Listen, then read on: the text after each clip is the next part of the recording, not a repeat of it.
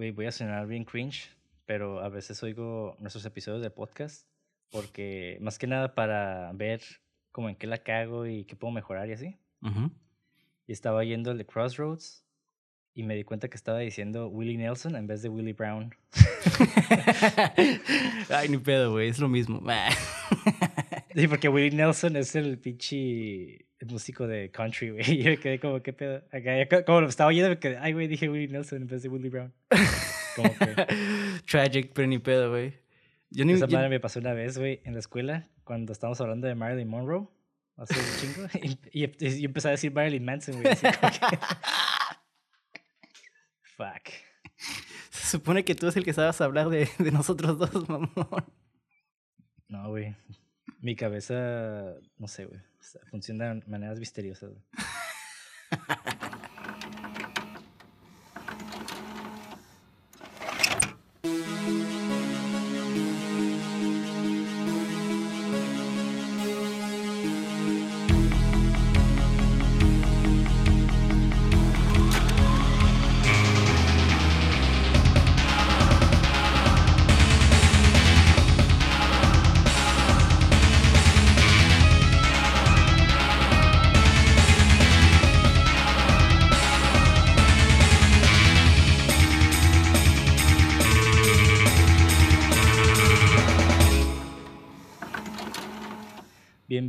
A Cine666.mpg, el podcast donde en cada episodio su servidor Monty de André dialogará con Mauricio Villa acerca del análisis, crítica y hechos interesantes o pertinentes que envuelven a una producción cinematográfica de género de horror, misterio, ciencia ficción y otros géneros de carácter fantástico.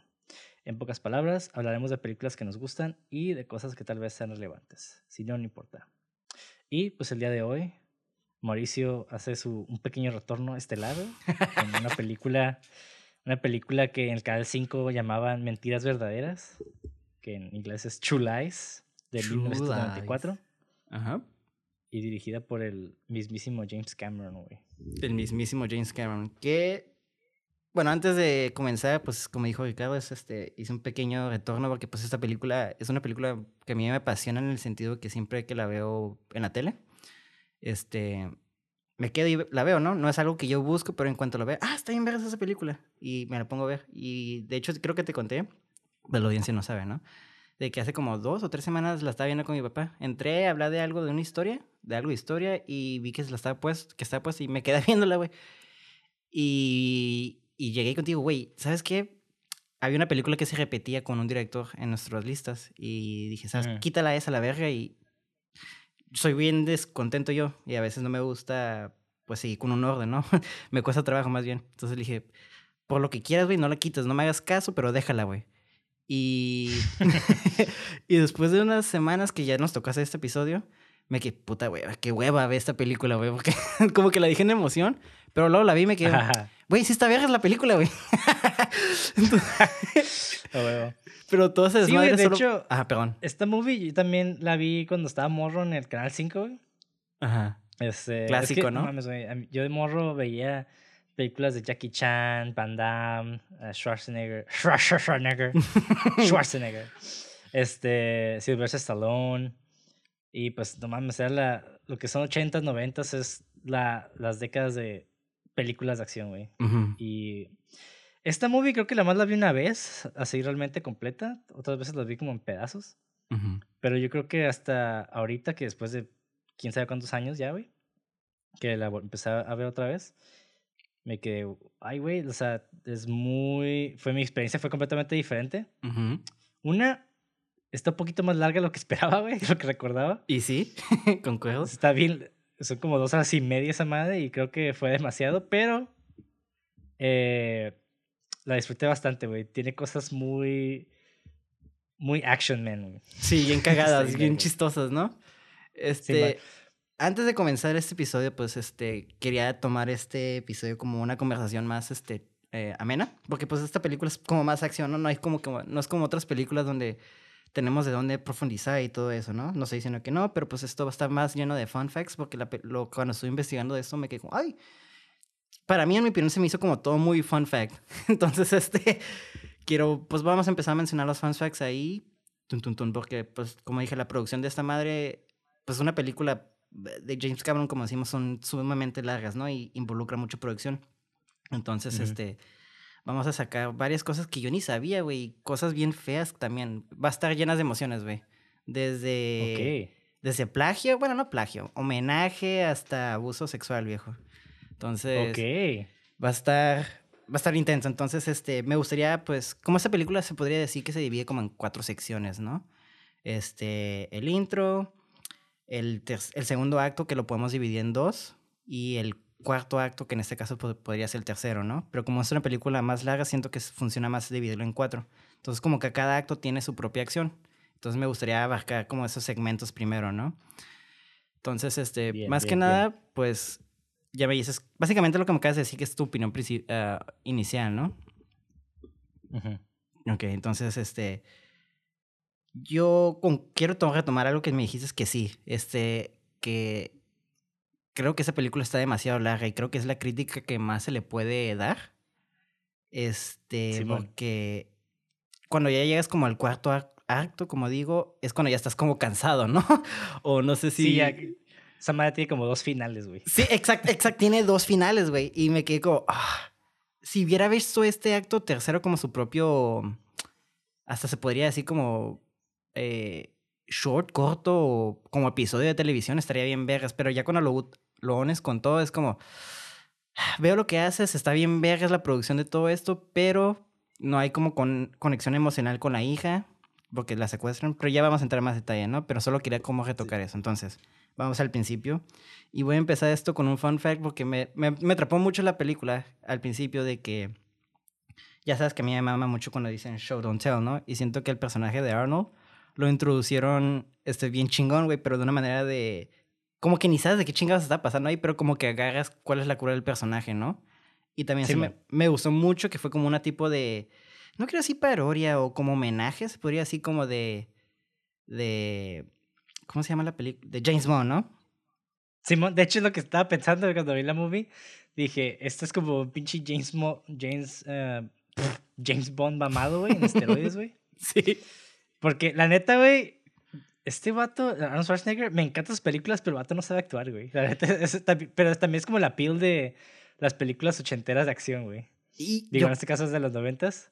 Ajá. Eh, porque mira, la neta, Arnold Schwarzenegger cuando hace su... Cuando actúa en todas las películas, es Arnold Schwarzenegger. O sea, no, es nadie más, güey. Sí, sí, sí. Eh, y... Ajá. Y se siente... Y, ah, te digo, y sí se siente más parodia en esta película. Porque, o sea, tiene cosas tan mamonas, que me quedé como, ok, está bien, es Arnold Schwarzenegger, se vale, todo se vale, güey. Sí. A mí personalmente yo sí siento que sí sabe actuar, güey. Muy limitado, porque el carisma es algo que sí sabe moverle, ¿sabes? Sabes cómo manejarlo. Entonces, hasta cierto punto, yo sí siento que sí sabe actuar, digo, limitado. Y sí siento que aquí sí actuó, güey. Digo, sí, sí vemos, no es como una gran separación de sus papeles, ¿no? Pero aquí sí siento que lo vi más cómico de lo normal, lo vi más humano de lo normal, aunque hacía todas esas hazañas. Tenía una profundidad a través de su actuación, yo creo, que lo hacía hacer más humano. Entonces, este, algo que me gustó mucho es de cómo introdujeron al personaje, este, pues siendo muy eficaz, ¿no? Este, y también medio, pues haciendo una parodia de, James Bond, ¿no? Pero también hasta cierto punto como más realista, porque nomás vemos que todo es como a través de las calles que usas, ¿no? Como camaritas, este, no usa como cosas así eh, tan intensas o elaboradas como, como James Bond viejito, ¿no? Son cosas que todavía podemos, se podría decir que es posible dentro de la realidad de la posibilidad, ¿no? Sí, sí, sí. Y me gusta que esta escena, la secuencia inicial, la lo introducen de una manera, pues que te abarca como el mood, ¿no? Te, te, te aclimita a la atmósfera, aclimeta, aclameta, o como, como no sé hablar. Aclimata. de, de, como, como que te ponen el mood de toda la película, porque siento que el, primer acto es como un resumen de todo, ¿no? Digo, la primera introducción, que es donde empieza el personaje de Arnold infiltra una base y empieza como a sacar información, ¿no? Pero el pinche vato empieza a actuar como que todo el mundo lo conoce, ¿no? y eso a mí se me hizo un mamón, güey, porque el vato bien confiado, güey, y el vato, oh, me dio mucho gusto en verte, general, y todo eso, y todo eso, ¿no? Y le preguntan, ¿quién es ese güey? Y el vato, no sé, güey, pero pues para no verte pendejo como tú quieres actuar, como que, ah, sí lo conozco, ¿no? Y se me hizo una manera muy clever eso de, de presentar el personaje, ¿no? Porque pues el personaje, como dije, eh, en esta ocasión lo estamos presentando como un tipo de James Bond más humano, ¿no? Y me gusta porque este comienzo te pone que ah, saca la información, logra su objetivo, se, logra escapar con su equipo y toda una acción, ¿no? Pero llegas a su casa y en su casa tiene todo un problema, ¿no? Entonces me gusta mucho esta, esta, pues se podría decir dualidad donde el vato puede con todo cuando está en el campo, ¿no? En espiando, pero cuando llega con su esposa pues, está valiendo verga, ¿no? Entonces, este, me gusta mucho este como contraste y fue una manera muy, muy chingona, en mi opinión, de presentar ese personaje, ¿no? Sí, de hecho, bueno, eh, es que también, ¿sabes qué? Algo que he notado en las películas, porque, o sea, analizando el guion de la movie, realmente es una película seria, güey. Pero de alguna manera, no sé por qué este güey, el Arnold, hace todo que sea como más cómico, güey. Como más. Más compa. Sí, es que sí. Y. Ajá. Y, ajá, y, no sé, como que esta introducción también. Eh, digo, yo sé que también es parte del de, universo, ¿no? De que el vato está en su casa y la, la, la, esposa como que le habla y el vato como que le ignora completamente.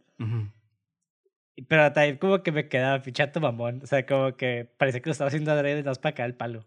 Porque Ese güey en la vida real es bien palos, güey. Pues de hecho, es medio cagazón en la película porque la tipa le dice, porque la tipa, bueno, la Jamie Lee Curtis, que es la esposa de, que se llama Helen en la película, ella la, la están mostrando como que ocupa más aventura y es muy importante esto, ¿no? Pero ocupa más aventura en su vida porque pues se siente como aburrida, ¿no? Como que monótono su vida, como que el vato nomás llega siempre tarde del trabajo porque ella piensa que trabaja como vendiendo computadoras o algo así, ¿no? Entonces... Simón. E-, ella hasta le, hasta le dice, la tipa, ah, este vino el plomero y me dijo que si me acostaba con él iba a quitar 100 dólares, ¿no? Y el Arnold le dice, ah, lo hubieras hecho, ¿no? O buen plan. Y te quedas, oh, ese güey es bien mamoncillo, o sea, o sea, me gustó como que, como que es mamoncillo, pero como de cura entre parejas, ¿no? Creo que eso es lo que lo hizo más humano, en, mi opinión, a, a, ese personaje. A diferencia no, yo creo que el vato, el vato no la estaba oyendo, nomás estaba, uh, estaba diciendo que sí, güey. Porque mira, la neta, todos lo hemos hecho, güey. por eso, por eso digo que sí se sintió bien humano, güey. sí, yo estoy con mi esposa y también me está diciendo cosas de... Mira, que la neta no quiero saber, mamón, pero cosas que no me importan como cosas de muebles o de chismes, güey. La neta, güey. Ah, el otro día no sé qué me está diciendo Kim Kardashian y la neta le está diciendo, ah, sí. pero no la está haciendo de red, no, es por mamón, simplemente... Eh, digo, es parte del ser humano, ¿no? También de que cuando están diciendo información que realmente no te interesa genuinamente, como que muchas veces no, no le puedes poner atención, pues, o sea, es como inevitable ignorarlo, ¿no? Digo, claro que siempre trato de escuchar a mi esposa y no soy mamón, ¿no? Pero hay veces que, que sí, me ha pasado eso de que... que a veces sí soy mamón. De que, Sí, a veces digo, hago cosas mamonas, ¿no? Pero obviamente siempre me disculpo, ¿no? No sé, pero... Claro, claro. Yo estoy jugando, pero... Ajá, como que... Pero no sé, güey, me razón un chico esa escena de que... Digo, mi esposa jamás me ha dicho nada así, ¿no? De que, ah, me voy a coger plomero ni nada, pero... pero como que el vato acá bien... Ah, sí, sí, claro. Como que me quedé a la verga, güey. a mí sí me gustó eso porque yo lo vi como, como tú dices. De como bien cagazón, pero como también de... Porque yo lo vi medio sonreír. Como que, ay, qué buena idea, ¿sabes cómo? Entonces... ay, disculpen. Pero pero me gustó también mucho cómo es la relación, porque ella es como que bien go-getter, como que bien emocionada, estaba emocionada de contarle esto para ver qué reacción tomaba, ¿no? Y no era la reacción que esperaba. Entonces, ese me gustó mucho porque muestra los dos conflictos, ¿no? Los dos conflictos de, como dije al principio, de como él, James Bond, bien vergas, que lo puede con todo, que realmente nunca le cuesta trabajo. Pero cuando llega a la familia es cuando la está cagando, ¿no? porque pues realmente, pues, o no le interesa, o su cabeza no está en eso, ¿no? Pero pero bueno, de la secuencia inicial, ¿quieres saber qué es lo más difícil para Arnold? ¿Qué fue lo más difícil? Aguanta, aguanta. Ajá. Eh, me, como que me, me, me, quedé con ese concepto, güey, que estaba diciendo del vato que sí tiene control sobre su vida profesional, pero una falta de control en su vida normal, ¿no? Ajá. Y digo, yo ahorita, la neta, viéndolo tarde, pero empecé a ver Punisher. y parte de la temática que le rodea es como todas estas personas que trabajan en el servicio, bueno, en, el, en la milicia, cuando regresan de, pues, de ciertos tours o guerras, como que llegan a sus casas y los güeyes no encuentran su lugar ahí, ¿no? Entonces, de cierta manera, adoptan eh, este, este trabajo, se vuelve su estilo de vida, ¿no? Y, y, y, la familia, de cierta manera, se vuelve el trabajo. ¿sí? No sé si me explico, como que se revierten los, los papeles porque pasas más tiempo en el trabajo que realmente en tu casa, ¿no? Sí, sí, sí. Sí, de hecho, pues pasó lo mismo, pasa lo mismo, pues mi papá está en el ejército cuando regresó de sus dos tours, pasó exactamente lo mismo. Y hay cosas que pues ves que, pues está difícil como separar esas dos cosas, ¿no? Cuando es algo muy, un trabajo, pues se podría decir violento y algo que es tu casa, ¿no? Donde debería ser como safe zone. Entonces, el, el, el quita como ese switch es difícil, pues. Simón. Sí, y de hecho eso estuvo, estuvo medio cool en la película. Como que estuvo muy, muy ligero en ese sentido porque pues Arnold es Arnold. Ajá. Y... Pero en sí el guion como que me quedé, ah, o sea, si no, si, no fuera por la tonalidad que está manejando, realmente sería como algo bien denso, ¿no? O sea, como... Sí, sí, sí. O sea, este problema familiar que de una persona que pues básicamente su trabajo es andar en, en el desmadre, güey. Pues sí, y pues, cuidando la seguridad nacional, pues. Porque es un espía. Y, ajá. Y su confianza proyecta eso, de que el vato tiene tanta confianza en su trabajo porque lo ha hecho un chingo de veces. O sea, el vato quiere decir que casi casi vive ahí, ¿no? Y su, sus compañeros de trabajo, su familia. Y pues su familia termina siendo como que básicamente su disfraz. Sí, básicamente, exacto. Porque hasta vemos el compa de él, porque trabaja con un equipo que son dos. Uno que es es que está chistoso el otro compa, hasta se mete bien cincho, ¿no? Y este podemos, ah, y esto puede hasta conectar lo que tú dices, que el trabajo y su familia se está como convirtiendo en uno, ¿sabes? Como porque pues vemos que el compa se mete como si nada, empieza a ponerle cámaras y todo eso, ¿no? Y también vemos que tiene problemas con su hija, porque su hija le roba dinero así bien viajes. y me quedé como, ok. Ok, entonces me gustó mucho cómo plantean esa dinámica, ¿no? De cómo, de cómo pues realmente se siente como más tranquilo en un lugar más caótico que en su casa, ¿no? Entonces a mí me gustó mucho cómo plantearon eso. Digo, ya para regresar al otro tema que te quería decir, ¿sabes qué es lo más difícil de toda esa secuencia de, del primer acto, se podría decir, para Arno en el momento de actuar? Hmm, a ver. La escena de tango, viejo. Tuvo que entrenar más de seis meses, güey. Es que te digo, el vato está en tronco, güey. Tanto pinche músculo, güey. Exactamente, el vato. y el vato, yo cuando vi eso. ¿Mande? Pero es algo, es algo real, güey. Tengo un compa que el vato entrenaba a fisiculturistas. Ajá. Y el vato también se puso bien mamado, güey, bien juice. Bien juice. bien juice up, güey. Acá de que se, se, inyectaba y todo el pedo. A la verga. Y el vato decía que a veces se ponía tan mamado, güey, de que le, el vato no podía tocarse el hombro, güey. la verga, es mal, güey. Sí, güey, y de quedé como, pues sí, güey, es que la neta, ya cuando estás bien mamado y nomás como que te dedicas a movimientos muy, muy, muy rígidos, técnicos, como que así tu cuerpo está, güey. Sí. Como que, no sé. Entonces, yo cuando estaba viendo esa escena se me hizo muy interesante ver cómo ya ves que empieza la primera la escena, la primera secuencia como con acción un poquito, y luego, luego como que para que no lo encuentre empieza a bailar tango y se me hizo muy, muy curado porque pues nunca habíamos visto a Arnold hacer tan... Mm, siento que representó otra, otra visión, se podría decir, o otro aspecto de él a través de ese baile. Y me gustó, y me gustó que el vato se tomó mucho, muy en serio eso, porque dijo que, que lo tomó seis meses, que, y, pero quería que el tango fuera tan perfecto como la película de Al Pacino de Scent of a Woman, que tomó esa inspiración. Entonces, sí me hizo muy curada. Grandiosa película. Sí, güey. Grandiosa película, güey. Verguísimas. Pero se me hizo muy curada ver cómo. Eh, eh, aunque esa es una película de acción, ¿no? Y y no porque es una película de acción o comedia o tonta, no se debe tomar en serio por los actores o por el director o por el crew en general. Y me gustó cómo se tomó esta película como referencia para esto. Y pues el tango no sé si le salió muy chingón, yo siempre lo vi bien tosco. Pues, pero... X, ¿verdad? Exacto, la chica estaba bien movida y así. La chica es la que se movía, ¿no? Pero pues respeto que tuvo que entrenar seis meses, ¿no? sí. Oh, ¿sabes qué me dio risa, güey? Que, que me sacó de pedo. Ajá.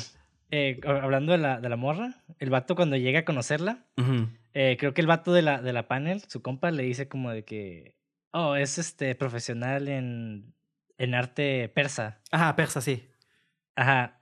Y el vato luego, luego así con el arte, oh, debe ser persa y que no sé qué. Y la otra morra, oh, realmente sabes de arte. Y yo me quedé, o sea, ¿qué tiene que ver que la morra sea profesional en arte persa con la obra que estás viendo? O sea, pudo haber sido pinche Picasso y nada que ver, güey, con con esta morra. Ya sé, Porque, pero pues, pues... o sea, Ajá. es como que... O sea, es como si... No sé, ¿no? Tú, tú fueras eh, no sé, te conozco así en, un centro comercial, ¿no? En Navidad y pues están tocando Mariah Carey, ¿no? Y alguien me dice, oh, este vato es, es este metalero, ¿no? Y yo, oh, mira la música, seguro es de metal. Acá como que nada que ver, nada que ver Mariah Carey con esa madre. O sea, no tiene nada que ver la persona con lo que está enfrente de ella. Eh, no, pero pues yo lo vi como, ah, le pasaron a Intel, que es un experto en historia, y como que el vato, yo, yo lo vi como que el vato está tan vergas que sabe de historia también, ¿sabes cómo? y como por eso la conquistó, ¿no? O algo así. Entonces. Eh, Puede ser, pero como que siento que esa parte estuvo medio sloppy en ese aspecto, como que. O sea, si le hubiera dicho el compa, oh, esta, esta morra es profesional en arte. Sí, sí le dijo. El arte. No, sí, sí, sí, no, eso sí, sé que le dijo. Ah, Pero si le hubiera dicho de que, oh, lo que está enfrente de ti es arte persa y ella es profesional en eso, como que, ok, ya lo dices. Pero el vato nada más dijo que ella era profesional en el sentido de, del arte persa. Ya te entendí. Pero el vato asumió que el arte que está enfrente de él era arte persa. O sea, realmente. Sí se veía no persona, que ver. Sí se veía persona. No, o sea, sí. Sí, sí, sí, sí. pero, pero lo que me refiero es de que, como que. Estuvo, no, no tuvo nada que ver. No, ese diálogo no tuvo nada que ver con lo que dijo después, pues. Ajá. Pero bueno, este, a mí se me hizo muy interesante como todo, pues, cómo se presentó todo este personaje a través de estas dos, pues, eh, visiones, ¿no? Eh, o eh, perspectivas más bien, desde la visión de la, de la, de la visión de la misión y la visión de la casa, ¿no? Entonces, algo que se me hizo muy interesante a mí, pues realmente esta arquetipo de doble vida, se podría decir que es como de un superhéroe, ¿no? Entonces, técnicamente estamos viendo como una película superhéroe, pero con espías. Y eso se me hizo muy interesante y me quedé pensando, güey, digo, este concepto ya hemos visto muchas veces, ¿no? De cómo gente, pues, vive dos vidas, un asesino, un superhéroe, eh, etc., ¿no? Pero, pues, pero verlo como en James Bond se me hizo, ah, qué chingón, güey, porque, pues, no sé, se me hizo algo como muy fresco, güey, ver como alguien bien vergas, güey y bien chingón, pero cagándola en la vida, ¿no? Eh, en su familia, porque siempre vemos a James Bond, siempre se queda con la chica, siempre cumple su visión y siempre está como que perfecto, ¿no? Pero aquí como que le dieron el aspecto humano y eso me gustó mucho, güey. Sí, eh, yo creo que ahorita que lo que mencionas eso, porque de hecho sí lo pensé, en el sentido de que estas otras películas como más serias manejan el tropo de la, bueno, esta, este aspecto de la masculinidad de una manera más elevada en el sentido de que hay más virtudes que defectos. Eh, pues sabemos, por ejemplo, a James Bond pues, conquistando morra, siendo seguro de sí mismo, teniendo feria, eh, presentándose como un galán, es inteligente, astuto, hábil, fuerte, o sea, sabe un chingo de cosas y nunca lo vemos realmente fracasar, a menos, solo fracasa en su misión cuando el enemigo le pone obstáculos. Pero en el caso de Arnold, eh, bueno, en el caso de este personaje en esta película, vemos este otro lado del aspecto de la masculinidad, ¿no? Que también puede ser de cierta manera un poco tóxica, ¿no? Que el vato, pues, pues dice, ah, pues es mi esposa, ahí está, y ahí debe de estar, o sea, no, no tengo por qué esforzarme con ella ya. Exactamente. me explico como que ya, ya estamos entrando a este, a este lado un poco más tóxico, un poco más, este, despreocupado de la masculinidad, que también siento que es algo que se debe de ver digo, también lo hemos visto en, series como Mad Men, ¿no? que son personajes completamente masculinos, este, exitosos, tienen un chingo de feria, pero tienen muchos defectos que son hasta cierto punto invisibles para el ojo público, pero que sí afecta directamente a sus parejas y los afectan directamente a ellos. Entonces, ajá, eso sí, tienes razón, güey. Creo que sí le puedo dar ese punto a esta movie. Está muy bien trabajado en ese aspecto. Y volvemos al tema como el vato seguro, por eso no la escucha, güey. porque como está muy seguro de que, que pues ya la tengo segura con ella, ¿no? Y le, y le tumba ese comentario de que, ay, si me acuesto con el plomero me quita. Y le dice, ah, Simón, buen plan. Le dice eso pues también mamoncillo, pero también porque yo siento que ya la tiene segura, ¿sabes cómo? No, mi esposa nunca me va a dejar, soy yo, ¿sabes cómo? Entonces, eso se me hace muy curada de cómo juegan con eso. Entonces, antes de seguir, quiero mencionar algo que yo no sabía, güey. Y esta película la he visto, en, bueno, unas tres veces. Este, quizás cuatro. Eh, yo no sabía que este, técnicamente se podría decir, no, que no es una remake, pero se podría decir que también sí es un remake, porque esta película está basada en una película, este, francesa, güey. Es una comedia, güey. Este, de hecho, ay, sí, güey. Era una película, según yo, era un libro, ¿no? No, este, está basada en una película, güey. Es una película francesa del 91, güey. ah, La Total, sí cierto. Sí, ándale. La Totale. Y este, y del 91 francesa. Total. es que no sé cómo se.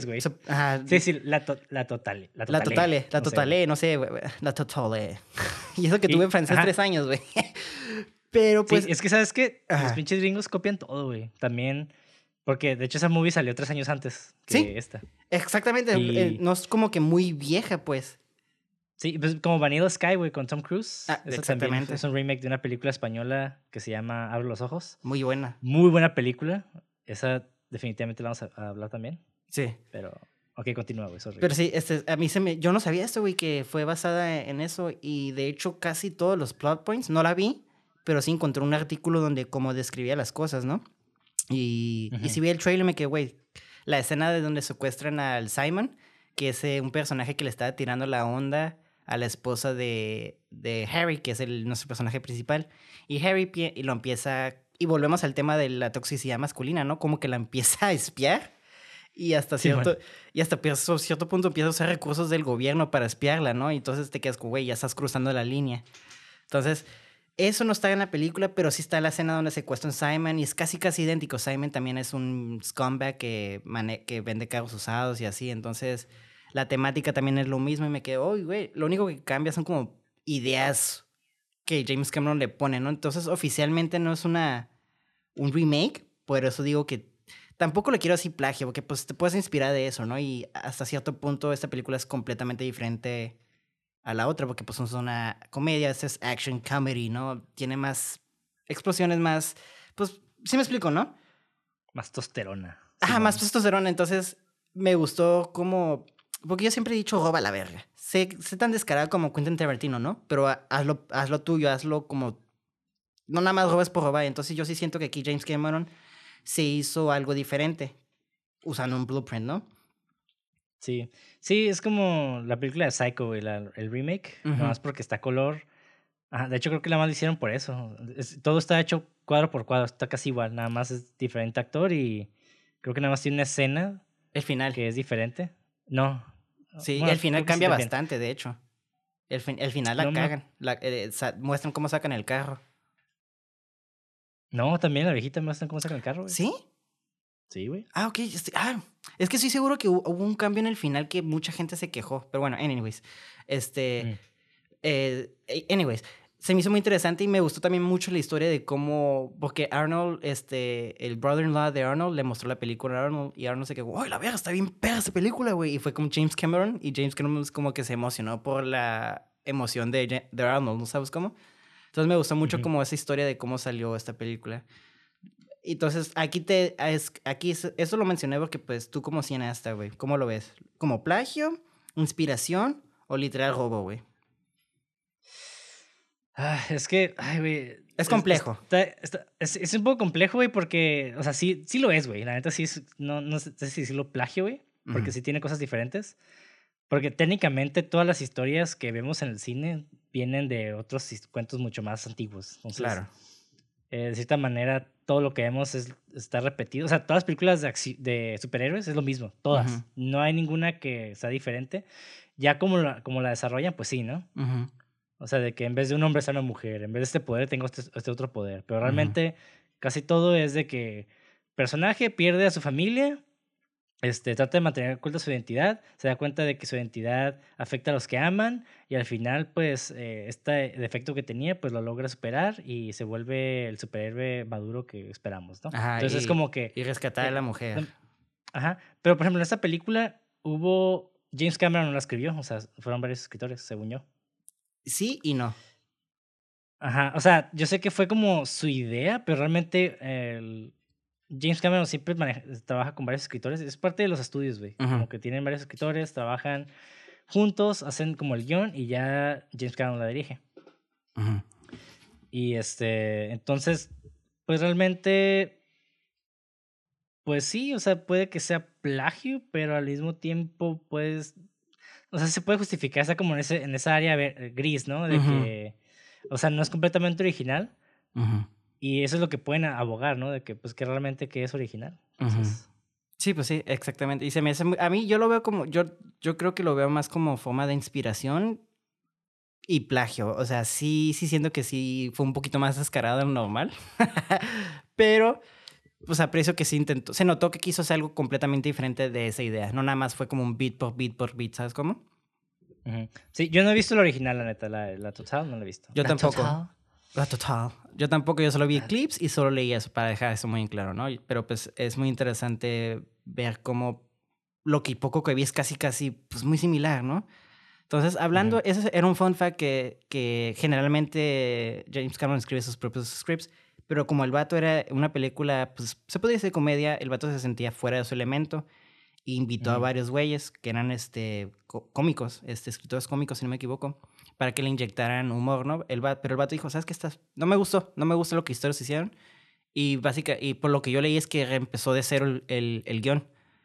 Y él tomando en cuenta y lo único que utilizó de lo que le, le que los otros guiones usaron, los otros eh, escritores de comedia era de The Line You're Fired cuando dispara el cohete y mata el, el último. Ah, sí, like you're fired. Simón. ah, sí, es que supuestamente no siempre tiene que tener un pun, güey. Exactamente. A huevos. Y pues, de hecho tiene como 20 mil aquí. Bueno, tampoco, pero tiene varios, ¿no? Pero supuestamente es la única línea que utilizó James Cameron de, después de reescribir el guion. Entonces, no sé si sea cierto o pues ya sabemos que el pinche James Cameron se roba todo, entonces, bueno, no, sabemos, pero eso es lo que yo leí que él dijo, ¿no? Entonces, este, algo que también se me hizo muy interesante de esto, porque estamos hablando mucho de Arnold ahorita al comienzo, ¿no? Eh, un personaje que creo que para mí fue el mejor personaje es Helen, la, por, eh, Jamie, Lee Curtis. Entonces, este, me gustaría entrar un poquito de detalle de eso hay un fun fact muy interesante.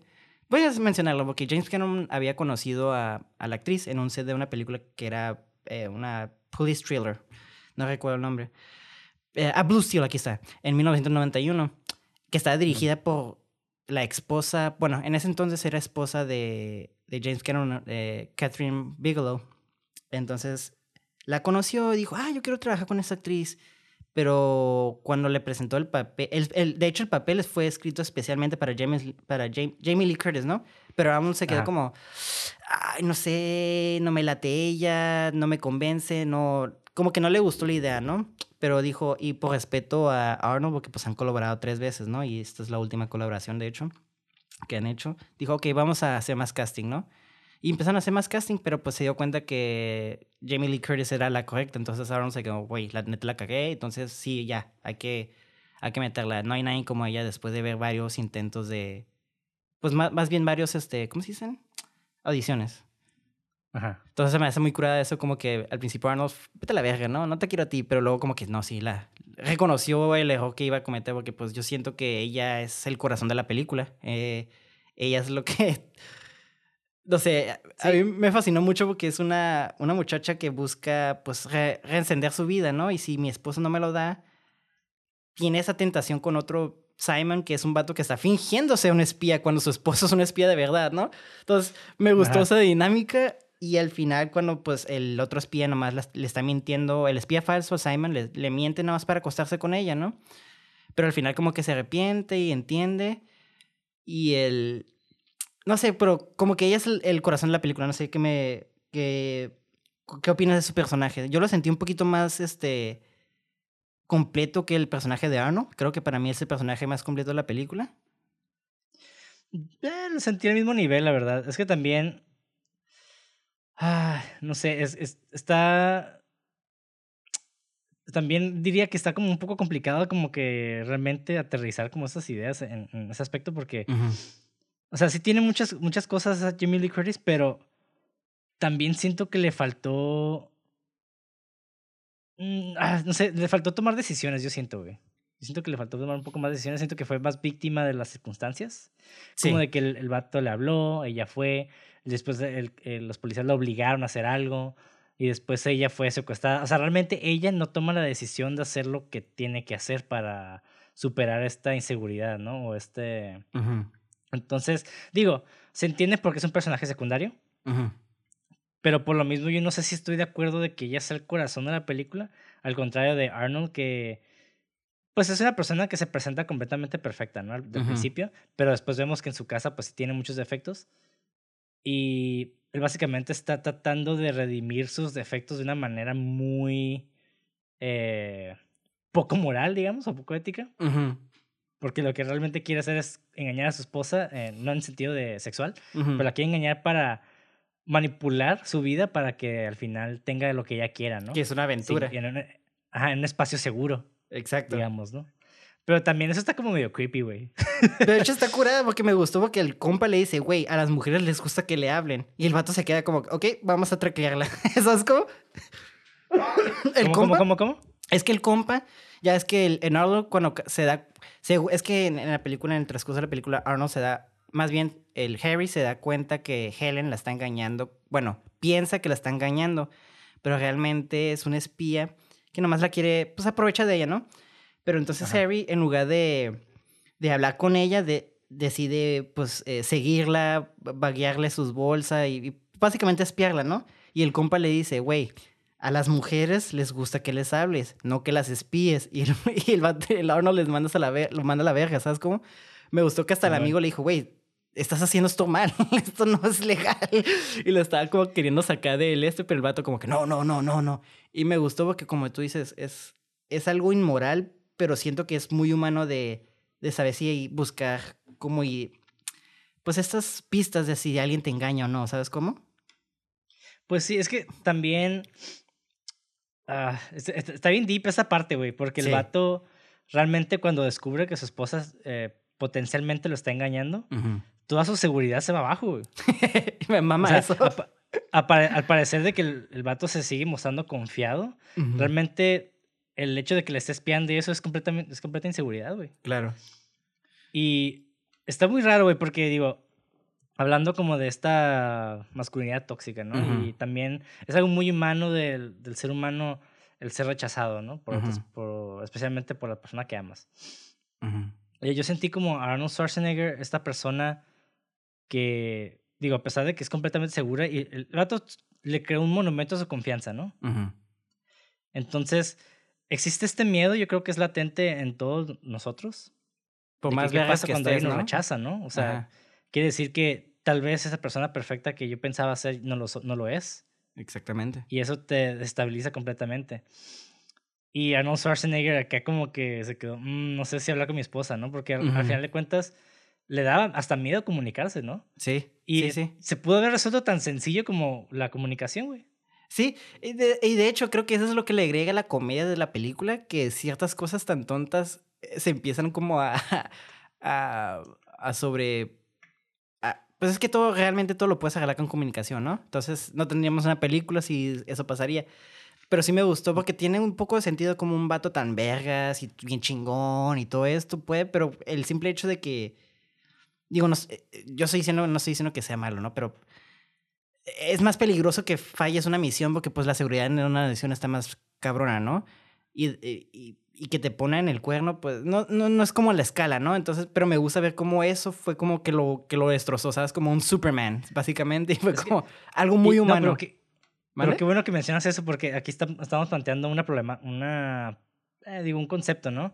De que es más fácil resolver algo físico, güey, porque realmente es lo que está haciendo Arnold en su, vida profesional. Está haciendo físicamente, está resolviendo problemas, ya sean nacionales, globales, internacionales, como lo quieras llamar.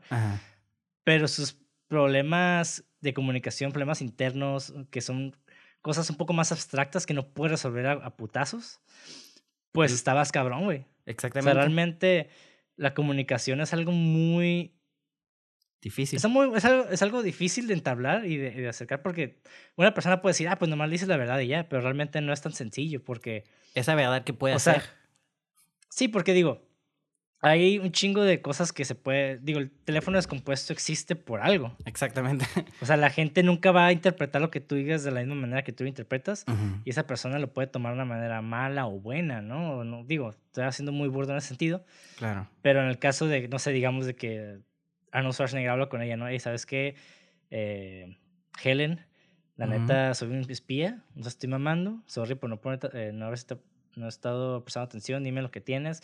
O sea, la morra lo, posiblemente lo primero que diga va a decir, wait, ¿qué? ¿Eres espía? What the fuck, ¿no? O sea, como que lo, lo, lo, que le diga después ya va a hablar verga, güey. Entonces es como, sí es un tema muy delicado que yo creo que Arnold eh, incluso hubiera batallado resolver de cierta manera por medio de la comunicación eh, verbal.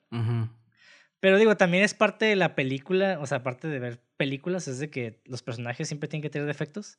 Y es por esos defectos que la trama sigue, ¿no? Sí, y, es lo que la mantiene emocionante. Y son defectos que, que no se sienten nomás porque el guion no dice, ¿sabes cómo? O al menos yo no lo sentía así. Son defectos porque, porque se sienten como personas, pues no es algo que. Digo, si tú lo estás mencionando, yo lo estoy mencionando, es algo que se nota, no, no es algo que estamos nomás mamando. Entonces, si hay un propósito, va. Y se siente orgánico, va. Por eso yo sí siento que se sintió lo orgánico el que, cómo él resuelve las cosas, pues como te dices, a través de acción, ¿no?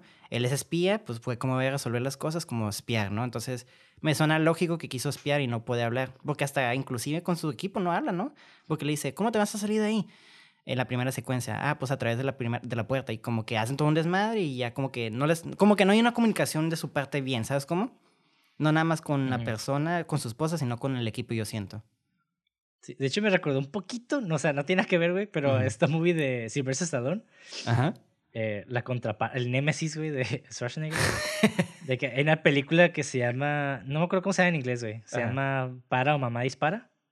Ok, no, no lo he escuchado. Es de que el vato es un agente de FBI y su mamá como que creo que se queda con él unos días y se vuelve parte de la investigación. Entonces el vato tiene un chingo de pedos. la, la neta, la película está medio culerilla en ese aspecto. Está chistosa, la neta es comedia, güey. Ajá. Y pues el vato está batallando entre su vida personal y su vida profesional también. y curiosamente, fun fact, güey, de que Sylvester Stallone se arrepiente de haber hecho esa película, pero nomás tomó el rol porque pensó que Arnold Schwarzenegger iba a tomar el rol. Y es porque Arnold Schwarzenegger eh, fingió ir a una audición para que Sylvester Stallone dijera como que, oh, si él, si él va, yo también voy a ir. Porque como que había unos pedillos acá de encontrar roles en películas entre ellos dos. Porque pues eran los, eran los paradigmas de héroes de acción, güey. Entonces eh, tenían este como beef de que, ah, pues ¿quién, quién va a agarrar el papel, ¿no? Primero. Sylvester no, no, Schwarzenegger. Y este güey como por cagazón fingió y fingió que le iba a, le interesaba el papel y este güey siempre Stallone lo agarró y se quedó como que fuck. he played, he played him. Oh my god, he got played. Uf, qué loco, güey. That's a y hasta la historia, la trama, pues suena muy similar, güey. Si lo piensas. Sí, pero sí, en vez de la esposa es la mamá, Pero Simón. Eso está cool, eso está cool. Siempre me gusta. Porque el, el, el, el simple hecho de que le des un pequeño ligero cambio al twist o a la, a la premisa ya cambia bastante, porque pues la relación entre una madre y un hijo puede ser muy diferente a una esposa y un hijo, a una esposa y un esposo, ¿sabes cómo? Simón. Sí, claro, güey. Claro. Entonces, este, pero la premisa pues, se podría decir que es lo mismo, ¿no? Entonces, ahorita me gustaría hablar. A mí Helen sí, sí me gustó bastante porque me gustó porque ella, aunque sí siento que fue como más víctima, yo creo que tomó la decisión de, como que está pagando el, pagó las cosas por la primera decisión de aceptar el, el, el, el, brief, el briefcase que le dio el Simon, el, no me acuerdo qué era, güey. Algo, les dio unos papeles importantes, ¿no? Que es como la primera sí, Sí, el vato, sí, era como sus documentos de, de identidad y demás, que tenían un chingo de pasaportes, dinero, pistola y la chingada. Como Entonces, yo para hacer el show. Ajá, Simón.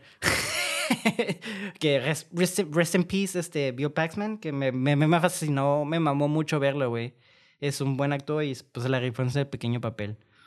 Este, pero bueno, este, a mí sí me gustó mucho ella porque pues lo, yo sí siento que fue, no fue tan proactiva, pero sí siento que le estaba poniendo ganas a las decisiones que se metió, ¿sabes? Como que, por ejemplo, cuando la, la escena famosa de striptease, que está media mamoncilla que el pinche Harry la haya obligado a eso, ¿eh?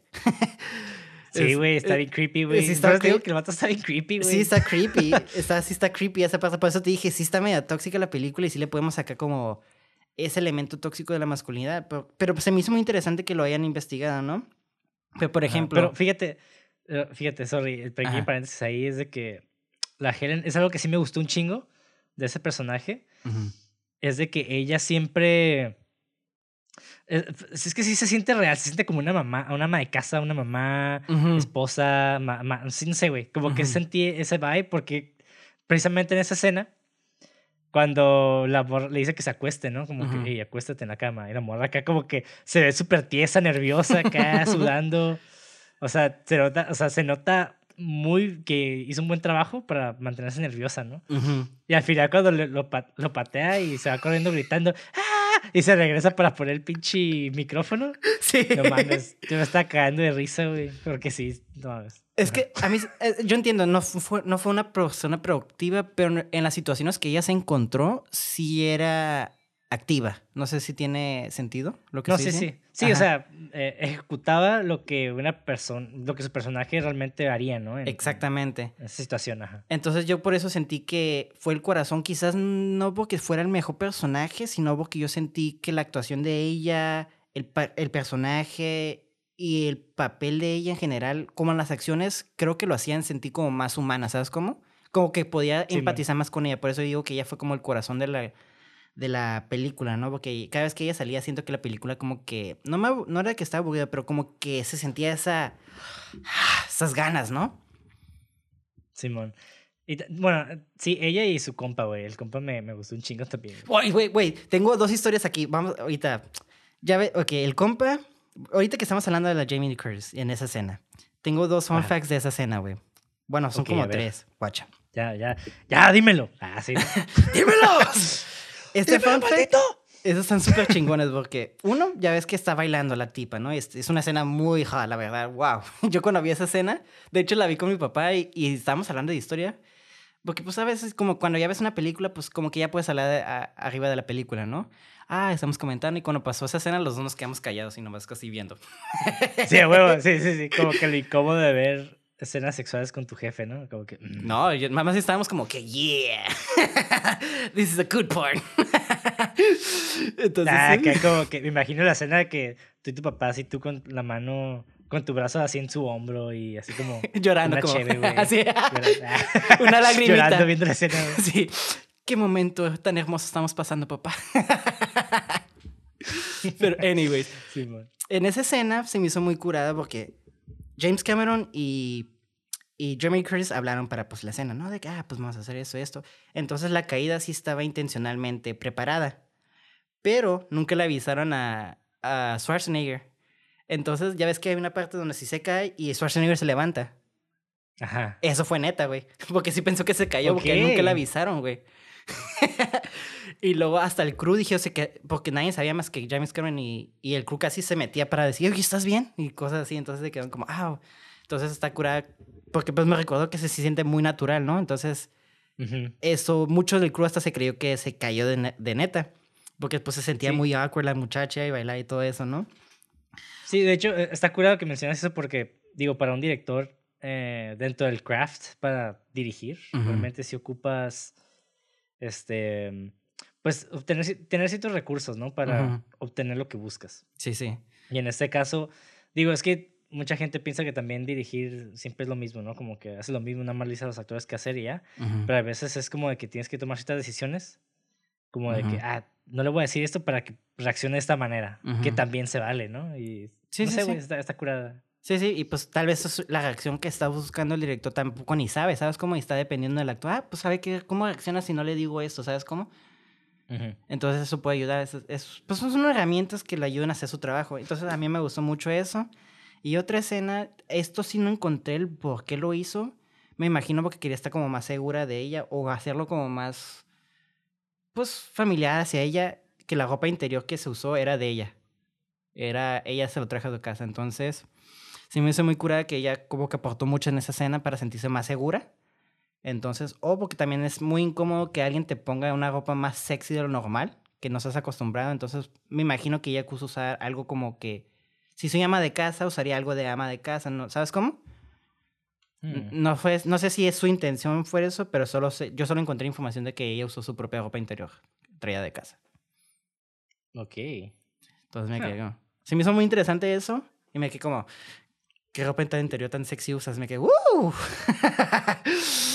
Ay, ay, ay. De hecho, me, me, dio cura cada que la mora llegara con un vestido bien culero, güey, la neta. A mí me gustó mucho eso, güey, porque es lo que decía que, Sí, sí, sí, no, ya claro, claro, es, me gustó un chingo en el sentido narrativo, ¿no? Pero, Ajá, exacto. Pero viendo el vestido sí me quedé como que no mames, o sea, güey, o sea, no te pones esa madre para ir a seducir un vato creepy, güey. Exactamente. Porque especialmente le dijeron a, a, a ella, usa algo sexy. y ya con esa madre Sí, güey, que no, seas mamón, o sea, te valió, güey. Pero está curada esa escena porque pues se quita como todas esas como lanitas que tiene en el cuello, en los brazos y en las faldas, ¿no? Y entonces pues cambia un look y hasta el mismo Simon le dice, ella está tan buena que no sabe, ¿sabes cómo? Y me gusta porque esa escena sirve como, como una evolución del personaje, aunque sí está medio creepy y sexualizada, en mi opinión, en el aspecto de la historia, ¿no? Porque pues como que el esposo obligándola a hacer un striptease a alguien extraño, teóricamente para ella, ¿no? Está como medio raro. Pero también se me hizo curar que como ella, siento que maduró hasta cierto punto, ¿no? Mm, sí, sí, sí.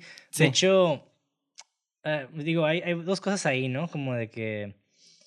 Esa, yo creo que esa escena es, es completamente importante para, para ella.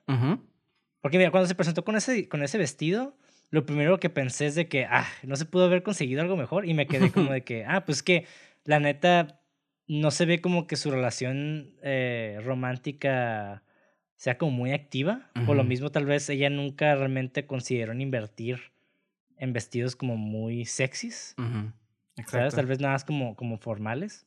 Ajá. Y me quedé como que, ah, es que tiene sentido. O sea, tal vez para ella eso fue lo más sexy que, que pudo encontrar, ¿no? Exacto. Es parte de también vivir como en pareja y en una familia, como que también te vuelves un poco más práctico en esas cosas. Como de que no, ya no buscas como, bueno, quién sabe, ¿no? O sea, ya depende de... de ya no la sexualidad es tanto como antes, pues. Porque ya estás viviendo con tu hijo, si es, no es como que ya puedes coger 24/7, ¿no? Porque pues ya tienes que tener en cuenta tu hijo si te va a escuchar. Y luego si estás cogiendo todo el tiempo y tu hijo te escucha, lo puedes traumar, hacer traumas y ese niño se puede hacer un niño serial, un asesino serial y puede empezar a matar a todas las mujeres, güey. Tú no sabes, güey. Exactamente. y, así controla el mundo, güey. Y este. Ajá, y ya cuando vemos que se, que se rompe las mangas y demás, fue como que ya vemos esta, esta pequeña evolución dentro de ella, ¿no? Sí, exactamente. De que va, va a obtener lo que ella estaba buscando. Que y, es como, pues, la y esta parte cuando ya Arnold Schwarzenegger se le pone encima es de que ya se de cuenta, la, neta no lo quiero hacer. Ajá. O sea, ya, ya tuve la probada, lo que estaba esperando lo que buscaba, y la neta no es lo mío. Exactamente. Así que voy a patear los huevos a este vato y pues me voy a ir. Pero estás hasta cool porque hasta cierto punto, eh, hasta ella le dice, tú dijiste que solo te gusta ver, ¿sabes cómo?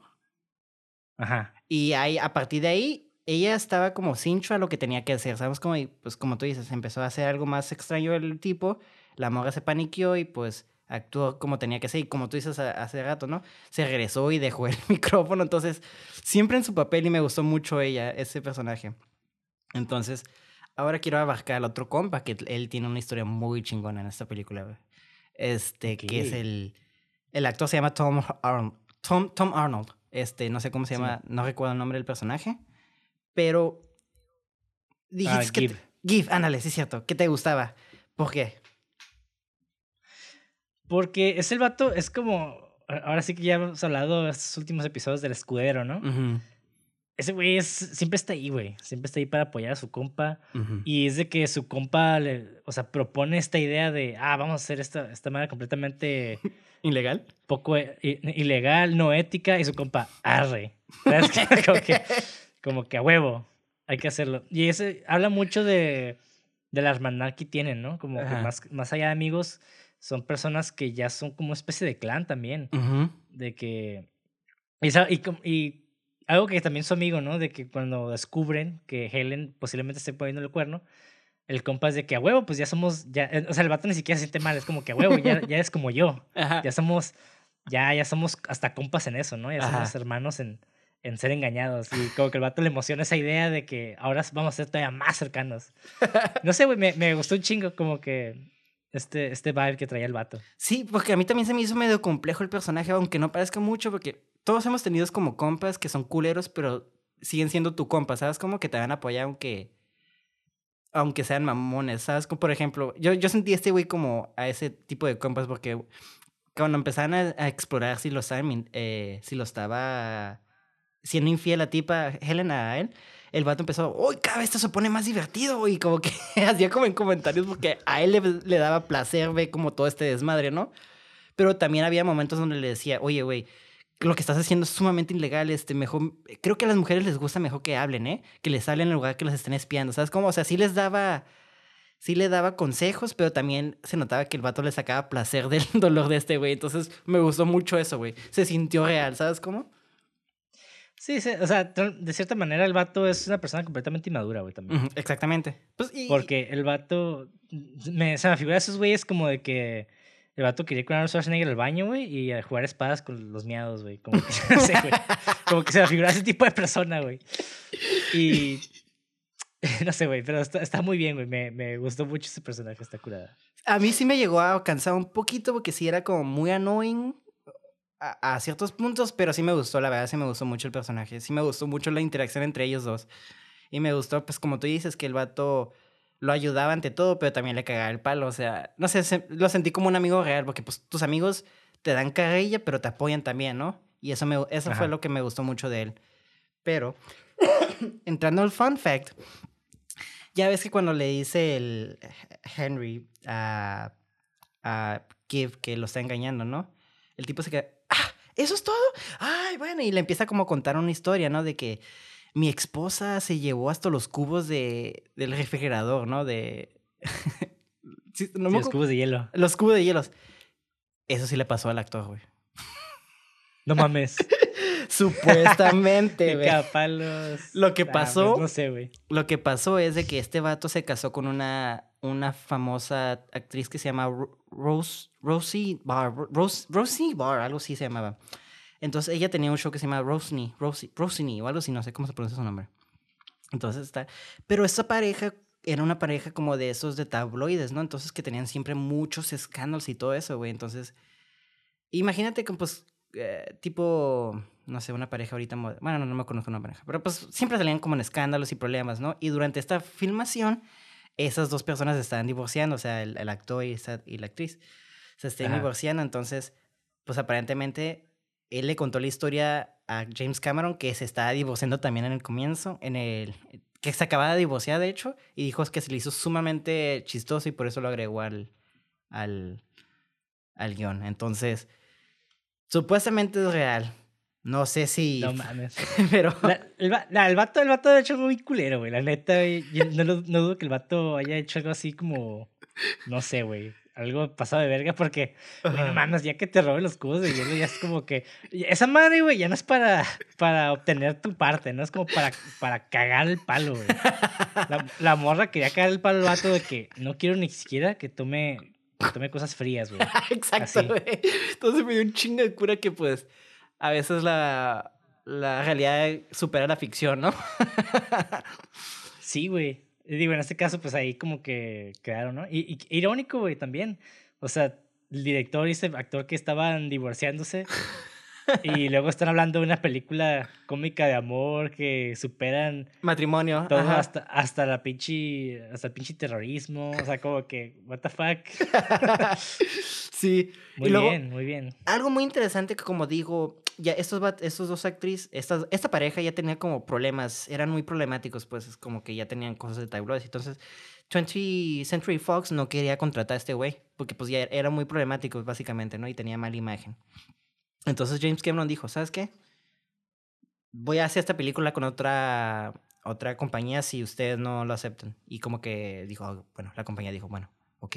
Eh, güey, hermandad, güey, a huevo, güey. Sí, güey. Así se, así se habla, güey. Y, sí, y, bueno, güey. y como director, güey, si tú sabes que este güey es el actor para tu proyecto, pues sí, se vale defenderlo, güey. Eso no nada más porque...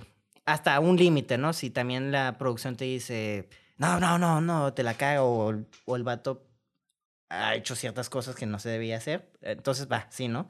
Pero sí me gustó mucho que pues nomás eran problemáticos y si es el actor, es el actor y hay que defenderlo, ¿no? Igual como lo que pasó con la película de Iron Man. El James Favreau, James Favreau creo que se llamaba, no quería, Disney no quería, bueno, no era Disney en ese tiempo, era Marvel, no quería a, Tony, a Robert Downey Jr. porque estaba drogadísimo, güey. Entonces era muy problemático, entonces se arriesgaron y pues el vato ahorita, el vato dice que gracias a Iron Man, pues cambió su vida, porque fue el papel que le dio como el cambio, ¿no? Entonces, está curada ver cómo esos actores que tienen como vidas... Mm, ah, problemáticas. Ah, ah problemáticas, les afecta y pues hay directores que dicen, no, esos son los actores y esos son los actores, ¿no? Y pues está chido ver como tú dices la maldad y el apoyo, ¿no? Sí, es que también, curiosamente, está hablando el otro día con una amiga aquí, que es actriz. Bueno, ya, creo que ya no actúa, pero eh, hay una película húngara que salió. no me acuerdo hace cuánto. Hace, no sé, fue hace tanto, hace como unos cuatro, cuatro años, tres años. Tal vez menos, güey, no me acuerdo. Que se llama Sunset. Es una película húngara. Y de hecho, mi amiga aplicó para esa película. Así como sí audicionó. Y me dijo, no, es que la neta está chafa porque el director pues agarró la misma actriz que había hecho con, con su película anterior. Y yo me quedé, la neta no está chafa porque qué curada que, que el director y, y, tu actor, y el actor sean compas y también como que evolucionen juntos profesionalmente. Se me hace muy cool, güey.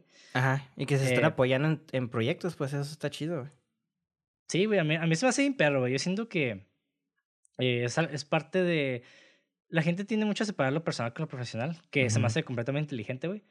Pero eso no significa que debamos eh, tener esta separación eh, completa de lazos, digamos. Ajá, como no tener estos lazos con las personas con las que estamos trabajando día a día.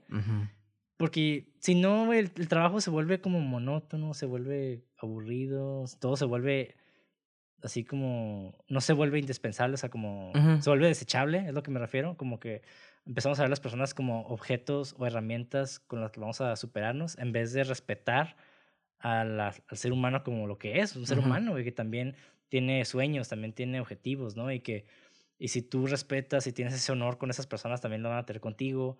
O sea, digo, tal vez estoy sonando muy de, muy de primaria, ¿no? De que, ay, no, no, no. Juntos lo vamos a lograr, pero la neta, qué curada, güey. O sea, a mí me, me gusta mucho esa parte de, de que cuando un director y un actor se ven como amigos y pueden trabajar juntos, se me hace súper chingón, güey. Pues sí, es, eh, a mí se me hace muy cool porque pues es que ya, porque es, está diciendo que ya le haces la maña a ese personaje, y bueno, a ese, a ese director y actor, ¿no? Entonces hay ciertas cosas que tal vez ya no se tienen que comunicar, ¿no? Y eso facilita el proceso de, del trabajo, güey, porque ya están tan conectados, o sea, se conocen tan bien que pues cero pedo, ¿sabes cómo?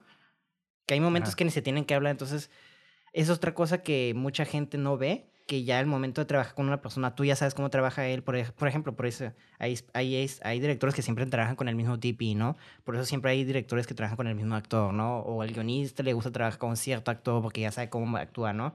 Hay ciertos movimientos. Entonces, está bien que si ya tienes esos lazos, construirlos y fortalecerlos, ¿no? Simón, sí, sí, sí. Digo, no es para que siempre hagas el mismo papel para la persona que te cae bien, ¿no? Digo, se vale también. Pero obviamente, eh, aquí lo importante no es necesariamente trabajar siempre con la misma persona o no trabajar con esa persona nunca. O, digo, estoy siendo extremo, ¿no? Pero lo que me refiero es de si está curada tener en mente a estas personas. Porque mira, yo la neta he hecho cortos con actores que, que no se esfuerzan, entonces también, pues, ¿por qué les volvería a llamar, no? Exacto.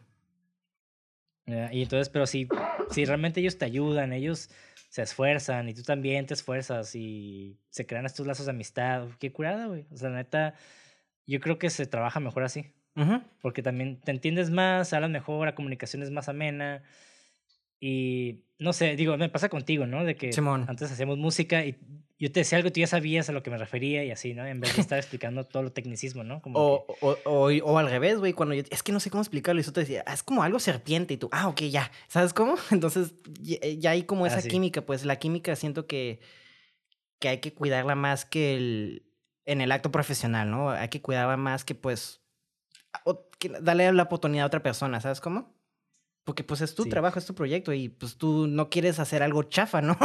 Tampoco, o sea, no sé, es algo complejo pues.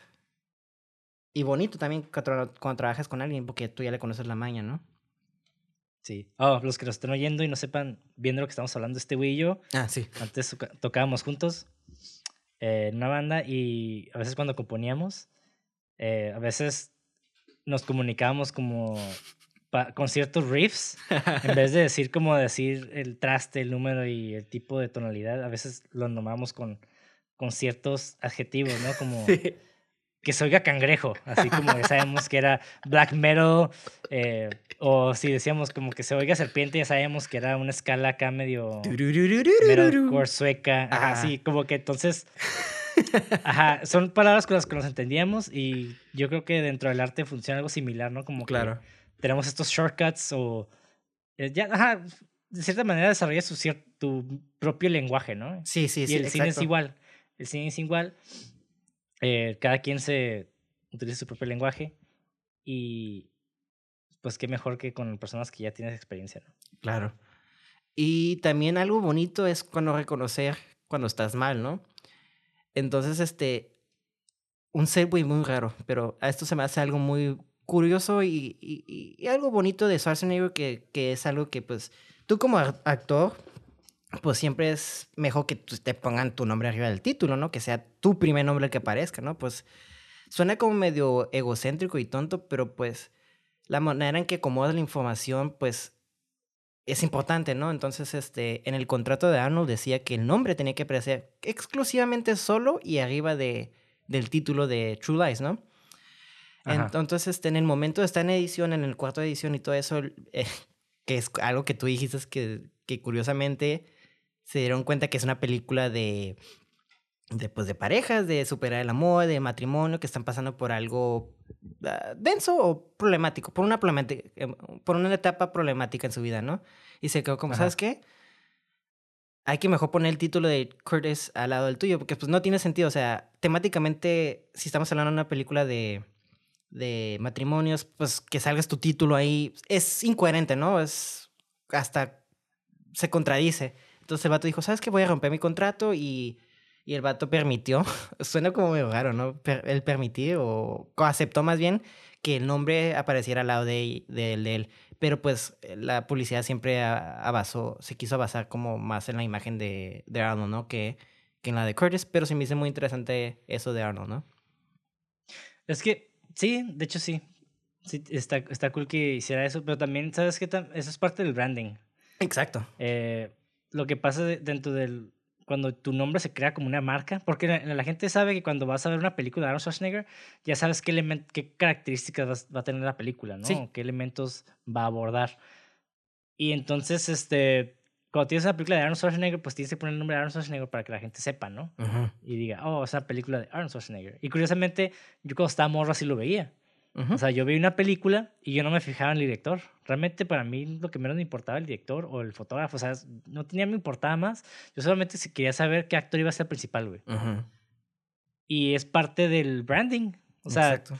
y es algo como un, es un movimiento, pues así que de mercadotecnia que los mismos estudios utilizan, ¿no? Aunque, aunque el actor a veces no quisiera, o sea, lo obligaban de que, güey, pero es que te contratamos para eso. Exacto. O sea, no nos vale ver que sepas actuar o no. O sea, tu nombre ya es una marca. Exacto. Quiero que salgas. Tu nombre jala dinero y asientos, pone asientos en el este y pues eh, tú tienes que ser el principal, ¿no? Y se me hizo chido eso. Es algo que muestra que Arno no es una persona muy egocéntrica y en el sentido que, no sé, siento que en ese, eh, por lo que he investigado, mostré que era como una persona que quiso poner más el proyecto, ¿no? Antes que por sus necesidades. Y, eso se me hizo chido. Y algo que Curtis este, mencionó, que estos estas cosas son como, quizás que para la gente que no sepa mucho de eso suena como medio tonto, pero para, para la industria de las actuaciones es como una comunidad, commodity, no sé cómo se dice en, en, español, pero es algo muy importante eso de los nombres en los títulos, ¿no? Y se le hizo muy, y Jamie, dice, Jamie Lee Curtis dice como que ah, se me hizo muy chido que, que aceptó eso y así, y ya. Sí, es que ella también era famosilla en su entonces, pues digo, viene de la película de Halloween. Claro que pues fue como, su, pegó bien cabrón.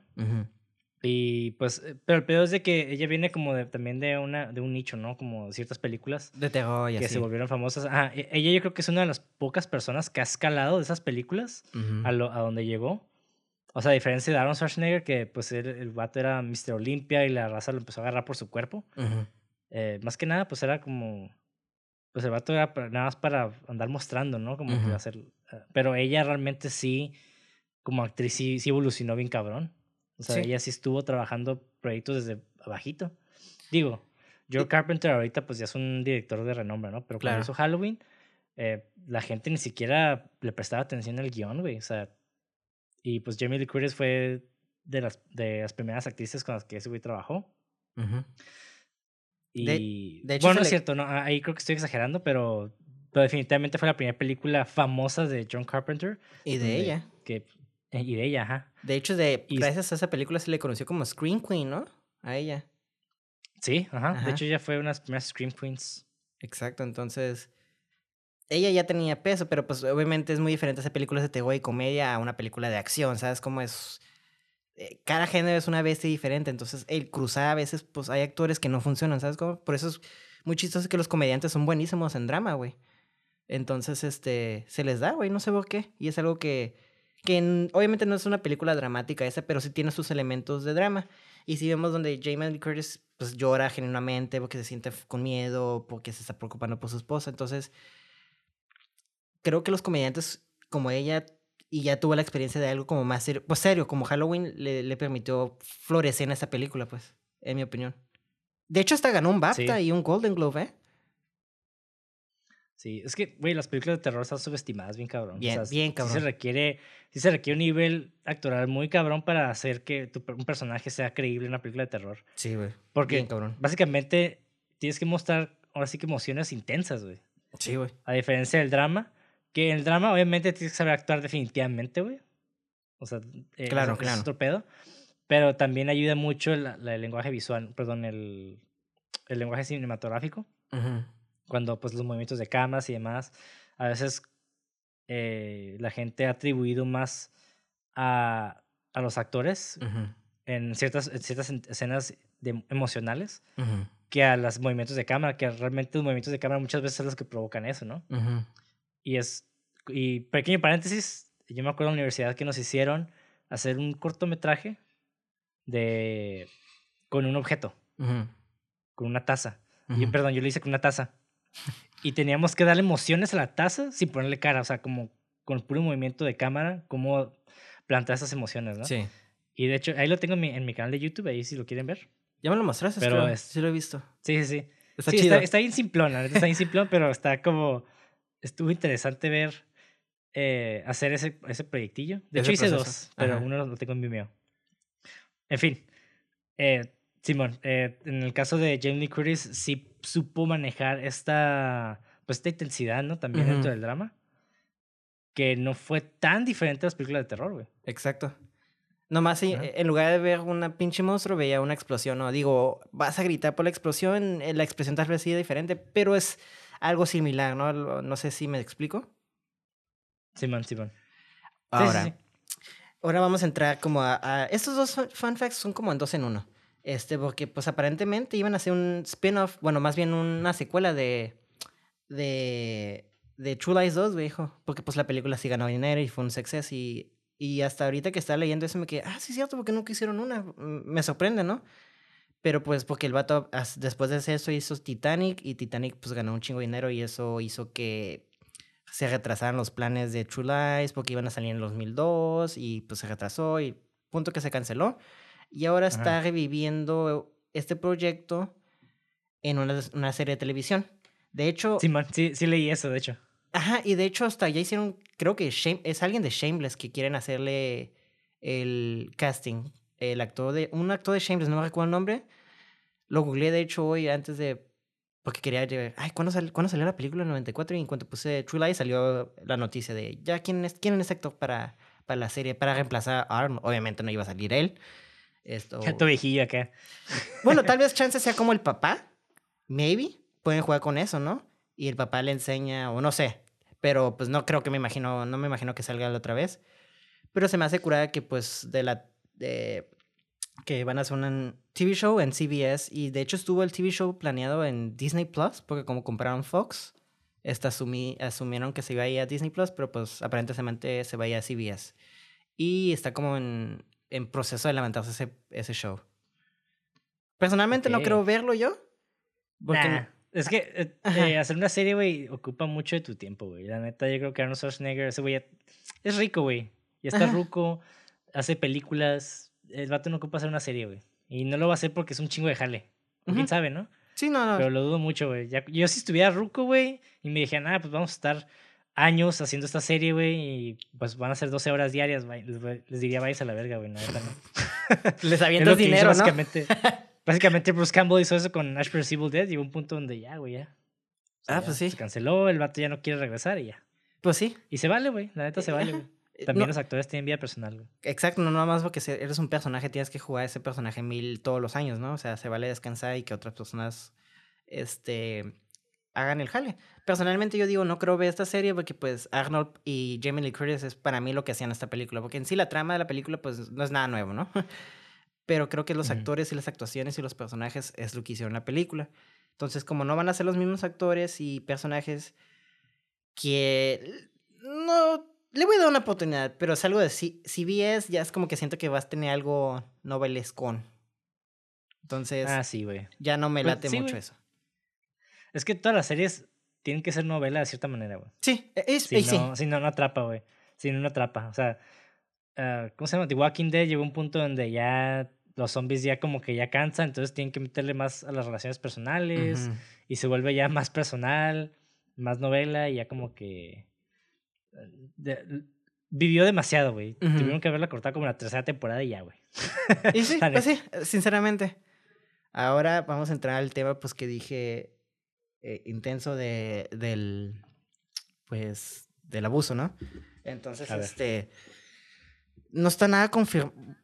Ok, no, eh, tengo que decir esto con mucho cuidado. que Cuando digo nada confirmado es de que nadie ha estado en la cárcel, nadie ha sido, este, solo lo único que se presentó son acusaciones.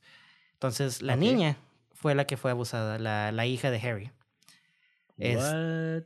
ajá. Este, lo, aquí la historia es de que el stunt director, este, Joel Kramer, se llama el güey. Aparentemente la grumió, no sé cómo se dice en español, pero la preparó como por meses y hasta que... Ah, le hizo grooming. Ajá, grooming. y le ganó la confianza a ella y el papá y hasta que hizo esto, ¿no? Este, no... No quiero entrar... No entré a... No vi los detalles de lo que pasó, solo dijo que abusó de ella, ¿no? Este... Y esto fue apenas la tercera película de, pues, de esta actriz, ¿no? Que se llama la actriz Elisa du Duca, Duska, o no sé cómo pronunciar su nombre, discúlpenme. Ya en el siguiente episodio lo pronuncio bien. Pero pues en su tercera película, pues el director, el director de Double lo abusa de ella. Y este, la chica confía, le dice a alguien en el set de un amigo, aparentemente, por lo que leí, un amigo cercano él, más, al, más grande que ella, ¿no? Le dice, y este tipo fue y, le dijo a Kramer que a la verga, ¿por qué hiciste eso? Y el vato lo negó en chinga. Y como que ahí quedó, pero en otra, en otra parte, ya ves que en la parte, en la, en la, última secuencia, de hecho, el papá va a rescatar a la hija. Y la hija está como colgando de un edificio. Bueno, de un, ¿cómo se llama? Helicóptero. Ah, es un avión, ¿no? Es un avión y luego, pero de una ah, grúa. Sí, cierto, un avión. Ajá, y entonces aparentemente la tenían que colgar de un harness, este, pues ah, la tenían de un arnés, ajá. Ajá, de un arnés. Entonces el vato está encargado de cuidar, de, pues de cuidar a ella, ¿no? Y hubo un accidente donde se rompió las costillas. Ella dice que no fue un accidente, que, que sí intentó hacerle daño a propósito después de este, de este eh, confrontación entre el amigo de, de la actriz y el, y el director de coordinación. Entonces, está sospechoso que después de, de coordinarlo, de, de, confrontarlo, le haya pasado esto a ella. Y era una situación peligrosa porque literalmente tenía su vida en sus manos. Pudo haberla dejado morir porque pues estaba colgando en un edificio. Porque es otra cosa. El avión lo rentaron del ejército y todo eso que pagan como 100 mil, un chingo de dinero y lo colgaron de un edificio, güey. Entonces, por eso se ve. De hecho, los efectos especiales y prácticos se ven tan bien todavía. Porque, pues, realmente el, helicóptero, el avión estuvo ahí colgado, güey. Pero bueno, me desvié un poquito del tema de eso. No, pues está heavy, güey. Sí. está heavy, güey. esa actriz es la que salió en la de Triunfos Robados, güey. Y Buffy the Vampire Slayer, si no me equivoco. Ajá. Pero me acuerdo mucho de Triunfos Robados porque a mi hermana le gustaba mucho esa movie. Ajá. Y la neta yo también la, vi un par de veces. A mi hermana, acá yo El paro, el paro. Acá de que mi, hermana, quita esa madre ya, yo viéndola solo. No, no es cierto. Esta es la mejor pero, parte. Sí, pero sí me acuerdo, me acuerdo mucho de esa actriz por esa película. ahí está, obviamente ya está más grande, ¿no? Claro. Es la, la que según eso tiene un tatuajillo acá en el brazo que, que es como la rebelde, ¿no? La, la morra punk de la escuela. Sí. Y pues. Pero denunció a este No, pues qué mala onda, güey. La neta, qué mala onda. Eh, está culero, güey, porque también, digo, aquí en México también sucede mucho, ¿no? claro. En todas partes. Bueno, yo no estoy en México, pero ajá, pero Simón, en México sucede mucho. Bueno, sí, en todas partes, obviamente, pero yo creo que en México más hay mucha.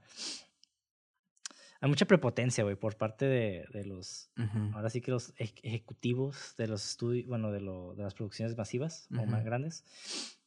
Y pues hay mucha gente que se aprovecha, güey. Tenemos el caso este de, de ¿cómo se llama este pendejo, güey? El de Espécola. ¿Ricardo qué? No me acuerdo, Ricardo Pérez creo que era. No me acuerdo, güey. Ese güey sí se pasó de verga acá con, con sus empleadas, güey. Bueno, con la gente con la que estaba trabajando. Y pues también en muchos casos, güey, la neta se, se me hace bien bien mala onda, güey. Porque pues se supone que tú vas a trabajar y tienes que estar en un ambiente seguro, ¿no? O sea, Simón. Qué culero que tienes que estar, estar aguantando un pendejo.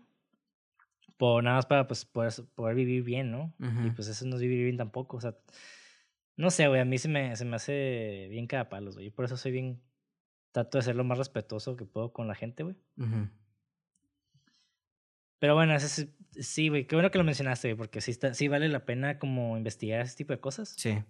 Y, pero pues ahorita como no tenemos más información, pues continuamos con el resto de las cosas. Sí, no, este, lo único que para ya para cerrar este tema, porque pues, eh, digo, no, es un tema muy delicado, ¿no? Y pues, este, la actriz lo acusó en el movimiento de Me Too y hasta ahorita el tipo sigue negando las acusaciones y pues parece ser que sigue libre el güey, entonces, este, Ah, pues sí, güey. Nadie va a decir, no, pues la neta sí me aproveché una morrita de dos años. Pues no, güey. no, yo sé, yo sé, yo sé, pero pues no sé si se hizo una investigación aparte de las autoridades o se hizo algo más allá, ¿sabes cómo? Porque pues el güey sí, como si sigue libre, pues me imagino que no, no llegó más allá de las acusaciones. Entonces, pues me hace triste, güey, que este güey pues siga así, ¿no? Y de hecho, algo bonito se me hizo que todos los vatos de, bueno, los vatos, el crew, Tom, uh, Arnold y todos ellos hicieron tweets de, ah, que, qué fuerte eres de, de, de, revelar esto, que me siento orgulloso de ti. Entonces hubo un apoyo del crew hacia ella. Entonces, este, pero el guato dijo, no, no fui yo y lo, lo sigue negando básicamente. Mm, bueno. Ay, pues ni pedo. Ah, cambiando, cambiando tema algo un poco más épico, güey, más bonito, güey. Vamos a regresar al tema de los aviones. Que. Sí, pues, ok, ok. técnicamente se me hizo muy interesante porque tú cómo sentiste esta secuencia de los aviones? ¿Qué tan real se te hizo, güey? Para nada real, güey. ok. Muy poco realista, güey. Sí, oh, sí, pero... Ok, más bien... Se vio real, ¿no? O sea, no, sé si entiendo tu pregunta O sea, tú dices que se vio real en el universo de la película, como que no se vio muy digitalizado. Exacto. Eso es lo que me refiero. Sí. Sí, o sea, sí se, eh, para los 90 sí se ve muy, de muy buena calidad. Y todavía, de, hecho, yo todavía siento que todavía se ve muy bien para esta época, güey. Porque hasta me quedé, no se ve casi, muy ligero se ve el CGI. Entonces, como dije, lo mencioné hace rato que estaba hablando del otro, pero rentaron tres, este, tres helicópteros Harrier, Harrier se llaman, Harrier, no son helicópteros, aviones, perdón, Harrier Jets. Entonces son de la Marina. Y pues, este, les cobró el pinche gobierno unos 10 mil unos 10 mil dolaritos por cada uno. Entonces, este, y pues tuvieron que tener como experiencia bien intensa con los, eh, con los pilotos. Los pilotos tuvieron que saber casi todo del guion, tuvieron que saber exactamente lo que se iba a hacer para, pues, para tener las maniobras bien, ¿no? Y no se rompieran estos pinches jets. Entonces, pero se me hizo muy interesante cómo... Pues básicamente rentaron tres y los colgaron en un pinche edificio, güey. Y los movimientos los están haciendo en dos, en un estudio y otro se allá arriba, entonces nomás los fusionaban en, en, la pre. Pero se me hizo muy interesante ver cómo... La post. Ajá, la post, perdón. Sí, porque la pre es antes, perdón. Ups, en la post. Entonces, él, en, en esta parte dijo, no conozco ni un acto que haya estado tanto tiempo en un jet. El Arnold dijo. Entonces se me hace curioso eso. Entonces, pues se me hace también chistoso que pues hayan rentado tres, güey. y el, yo pensé que el ejército iba así como, ah, sí, gratis, ¿no? Pero pues, no, también dijo, vámonos, money. ah, lo siento, güey, creo que erupté, güey, y se, no sé si soy yo, güey, pero bueno. No, no te preocupes. Este, anyway, güey. De, hecho, güey, hay una escena del tercer acto que me gustó un putero, güey. Que de hecho fue, creo que fue la primera escena que vi la movie cuando estaba morro. Ajá. Y que no sé por qué, es la única, siempre me acuerdo de esa escena cuando veo esta movie. Ajá. Digo, no la he visto tantas veces, creo que esta fue la segunda vez que la vi en toda mi vida. Ajá. Pero, güey, cuando está este beso, güey, de, de Arnold Schwarzenegger sin sus mangas, güey, besando a Jimmy Lee Curtis, güey, y con una explosión de fondo me quedé, ay, a la verga, güey. Ese es el primer final. Yo siento que ahí se debió haber acabado la película, ¿no? Sí, ahí, era como para. freeze frame noventero acá, con una musiquilla acá de, ¡ay, güey! Acá con unos, los créditos suben, güey, a huevo, o como, sí, güey, así. Así tuvo que haber acabado. Ya como que lo de la hija del Jet y eso fue como, ya fue puro mame, güey. La verdad, fue sí. como exceso de, como que el vato dijo, no, pues ya, este, tenemos estos dos finales, ¿cuál ocupas? Y James Cameron dijo, los dos. pues ya rentamos los Jets. ya rentamos los Jets, ya, ya hicimos la, esa madre, pues ya que se los dos, o sea, ¿por qué no más uno, no? O sea, hay que ser los dos finales. Ajá, sí, pues sí, exactamente. Y, ajá, fue como demasiado, güey. Fue demasiado. ajá, fue como los últimos 20 minutos. No están mal dirigidos ni está mal hecho. De hecho, están bien vergas. Pero la película está tan larga y, y de hecho la película... Hay algo que sí me molesta aparte de que está un poquito larga, es de que la manera que está contada, porque empieza con terrorismo y luego cuando llega con una familia, como que ¡pum! Se pone una pausa bien intenso y la, la, la trama de la, del terrorismo como que se va, desaparece y, y regresa como 40 minutos después cuando como que se siente que los terroristas encontraron al, al, a la trama en lugar de que la trama encontrara a los terroristas, ¿sabes? Como que, wow, wow. Eso sí se siente como medio desconectado, pero pues tampoco es como que, ay, malo, ¿no? Creo que por eso se siente como medio pesado, porque, ah, sí, es cierto, los terroristas, ah, bueno. Y aparte que no... Es, es, muy común cuando tienes como, es lo que se le llama overplotted, como mucha trama, cuando hay exceso de trama. De que está, está muy cabrón juntar a veces como dos ideas opuestas. Sí. Digo, en este caso, pues no está tan, no estuvo tan cabrón. Pero sí se nota como ese cambio, ¿no? Porque parecen dos películas diferentes, como que las cortaron y las pegaron ahí. Como un sándwich, ¿no? Ajá. Sí, o sea, y es algo que hace mucho en las películas como de Transformers también, de que le meten demasiado. Sí. Eh, digo, ah, este, como este ejemplo, Digo, también hay mucho que tengo que decir, pero la nueva película de, de Marvel, la de Shang-Chi. No la he visto. ¿Está buena? Está, sí, bueno, está muy divertida, güey, pero también está overplotted. Mm. Y lo malo de este tipo de películas no es de que no. El guion o sea, está bien, el, el guion pues se entiende, sí cierra, o sea, todo funciona. El peor es de cuando quieres manejar diferentes temáticas, también como que hay. Le quitas la emoción o esta empatía que tienen las personas y el personaje en sí. Brinca mucho pues, porque, con plots. Sí, porque se, se, vuelve más informativo más que narrativo. Ok, ya. Mm. Sí había escuchado eso que el tercer acto es donde tiene más problemas que el primero y el segundo que está, uff, toda madre, pero el tercero es como que ya empieza como que no está tan chido. ¿En cuál dices? Eh, Shang-Chi, en el tercer acto. Es lo que he escuchado. Es lo que, es, lo que, es lo que más me gustó a mí. El segundo fue lo que menos me gustó. Ah, ok. pero, pero, ajá, hay, tiene cosas muy buenas y cosas muy malas esa película. Pero digo, regresando ya a True Lives, a True Lives, eh, yo sentí eso que como que manejaron mucho este, este pedo de la... Como que al principio te presentaron a la hija y a la, a la mamá, que había pedos con los dos, y después como que el vato se fue con los terroristas, pero después como que en vez de fusionar estas dos cosas al mismo tiempo, como que se pausaron, se fueron con la mamá con, bueno, con la esposa. Ahí como que se desarrolló un chingo de tiempo con la esposa. Después como que de la nada llegaron los terroristas y al final fue como que, oh, fuck, se nos olvidó la hija. ¿Sabes qué? También meten la hija al final. Exacto. Para que, ajá, para que también creemos esta emoción, eh, este link emocional con el personaje, para ya completar el círculo, ¿no? Ajá. Pero al final de cuentas como que realmente yo me quedé, la neta si se cae la morrita y se muere, no me agüito. es que no la conocimos. De hecho, lo único que vimos es de que el papá llega, le da un regalo, ella tiene el regalo y le roba dinero. Es las únicas acciones que vimos. Entonces, las únicas dos acciones vimos como que se comportó mamoncilla con el papá. Digo, el papá nunca estuvo ahí, yo sé, pero las acciones que nosotros mostramos solo fueron eso. O sea, no hubo como más diversidad de ella, ¿sabes cómo? Entonces, sí, es lo que me refiero con informativo más que narrativo. Exacto. para narrar tiene que haber, tienes que darle aire a la película, ¿no? O sea, realmente esta película tuvo que hacer una serie, güey. Sí, y por algo la, están haciendo serie. Entonces yo creo que por eso el tercer acto, bueno, el cuarto, como lo digo, no funcionó uno por esas razones. Está demasiado larga la película. Dos, el desarrollo del personaje de la hija, pues si se muere o se vive, te vale ver, la neta. Y tres, el, la manera en que se dirigió, o más bien se manejó el plotline de los terroristas fue hasta el final final y es como que, pues, esos tres ya no me interesa tanto, ¿sabes cómo? Entonces ahí por eso se siente como pesadón. Y con los terroristas, con los terroristas. Con esos güeyes, estuvo bien perro. Me gustó un chingo la escena del baño, güey. Sí, güey. Está bien vergas, güey. De hecho. Creo que ahí la, estuvo muy bien manejada, güey, como este pedo de tensión, que llegan, la acción estuvo vergas, con el tip de comedia con el vato en el baño. O sea, que estábamos saltando con el vato, después con una Schwarzenegger, después con los terroristas llegando de afuera. Como que me recordó mucho este tipo de edición que tenía Mad Max, el, el nuevo Fury Road, como que te presentan estas tres situaciones que están pasando en el mismo lugar.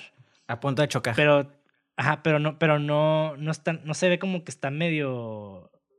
Eh, o sea, está caótico, porque así es la película, pero. Claro. Pero está, siento que lo presentaron muy bien. Ajá. O sea, sí queda esta emoción de que, como que al principio sabes que no le va a pasar nada, pero piensas, ¿no? Como que, ah, ¿qué va a hacer este güey en el baño, no? Como que ya creo expectativa. Llegan a sus vatos, te das cuenta de que el vato, pues, pone su camarita como que en la esquina para andar viendo acá con los lentes, que es algo que se presentó al principio. Ajá, que con la hija. Hubiera estado cuidado que lo presentaran después también, como que este gag de los lentes, pero eso ya es opinión personal. Eh, ya que se empezaron a pelear y todo, como que vemos el vato en el baño, después vemos afuera que llegan más y como que se mantuvo muy bien la expectativa y la acción en ese, en ese sentido. Y después cuando ya descubrió que, que lo del engaño, como que siento que pararon eso y me quedé, ay, güey, como que el ritmo hubiera estado más chingón como que eh, que el vato tuviera que estado, estado lidiando con los terroristas al mismo tiempo con su esposa, hubiera estado como este... Más intenso para el personaje. Ajá, hubiera estado, uno, hubiera estado más intenso, eh, pero también hubiera estado un poco más largo, eso es lo malo también. Como que, digo, tiene sus pros y sus contras, ¿no? Posiblemente la movie hubiera estado tres horas y cacho si hubieran hecho eso. Por lo mismo, creo que si lo hubieran hecho serie hubiera estado mucho mejor. Sí. Pero bueno, o sea, la neta es una buena película. O sea, se entiende. Sí, sí. No. Está bien pensada. que, ajá, los diálogos creo que también se fueron más por, lo, por un poco de la risa más que por la trama. Porque pues realmente eso de que es profesional eh, en artes persa y eso como que realmente no... Sí, estuvo mamadillo, ¿no? Muy Ah, fue una Ajá, estuvo medio mamoncillo acá, no es para darle el sentido de antigüedad y... Eh, o sea, pues realmente hubiera estado fue completamente innecesario. Pero bueno, o sea, parte del mood de la, también de ese trip noventero. De la película. saliendo de, ah, porque digo, es algo muy ochentas eso, de hecho. Como el, el héroe de acción que tiene diálogos bien, bien pendejos, pero que te dan risa, que están bien, mama, bien mamadores. Digo, son, son películas feel good, ¿no? Pero en este caso, como que ya. Creo que los noventas trataron de romper un poco eso, de meterle un poco más cosas más serias a este tipo de películas. Y creo que eh, fue un buen intento esta, True Lies eh, de hacer eso, como que funcionar esta, este sentido cómico de las películas ochenteras con, de acción, con lo nuevo, ¿no? Con, bueno, no nuevo, pero lo, lo clásico de tipo James Bond y eso como que estamos hablando al principio. Simón. Y crear narrativas un poco más serias. Y yo creo, de hecho, en opinión personal también, que si hubieran usado otro actor, esta película hubiera tenido un mood completamente completamente diferente. Sí. Y hubiera estado un poco más serio en ese aspecto. Pero no me desagrada. La neta, disfruto mucho esas películas, especialmente con ese güey. Pero pues es lo que es, ¿no? Es acción comedy, acción comedia, perdón. Eh, explosiva. Exactamente. es una película que también la película sabe que no es una película muy seria y, la película la película yo no sentí que en ningún momento se tomó tan en serio, ¿sabes? Como, o sea, vemos como un pinche un jet dispara un misil con alguien colgado ahí, ¿sabes cómo? Y también vemos como una pistola se cae de las escaleras y mata a todos, ¿no? O sea, la película también siento que está jugando. Entonces, como que también no se toma muy en serio. Y eso lo, lo, lo, lo agradezco, porque con unas películas que son, son parodias, pero a veces se toman de más de serio y te quedas como, güey, relájate. Eres una comedia. No estoy diciendo que no te tomes en serio, pero tampoco seas, seas sobre serio. Entonces, pues realmente quiero terminar este post, digo este post, este post, este, este episodio, con un último fun fact que es este, casi moría aparentemente Arnold Schwarzenegger en la película también. Este... Sí, sí, creo que sí, creo que sí vi eso hace, tiempo, en la parte del caballo, ¿verdad? Sí, en la parte del caballo estaba corriendo y no sé cómo estuvo que el vato, el caballo, ah, sí, se, se asustó porque estaba, pues, había mucho con el boom de una, de una cámara, se asustó y salió corriendo. De, ajá. ¿Mande? Sí, el boom de audio, el, el, sí, pero, micrófono, ¿no? Ajá. Perdón. Y salió corriendo, entonces el vato como que el Arnold ah, dijo que eh, en los últimos momentos se pudo como slide off y que casi se caía como en una caída de 30 pies, si no me equivoco. Y que a, tiempo los supervisores llegaron y lo jalaron hacia arriba. no, creo que eran más, güey. Creo que eran más. ¿Qué? ¿30? Eh, ¿30 pies? Creo que eran. Déjame. déjame yo vi que era 30 pies. Puede ser, puede ser. Según yo eran más, pero. Ajá. Porque en el este. Sí, de 30 pies para que tú. 30, según yo eran 90, pero no sé, güey. Igual sí tienes razón, güey. Bueno. Porque a veces como que exagero yo en mi cabeza todo, güey. Sí, sí, sí, eres muy exagerado. Como por ejemplo cuando decías que era una manzana cuando era un huevo en. En. en el pinche episodio de Wickerman.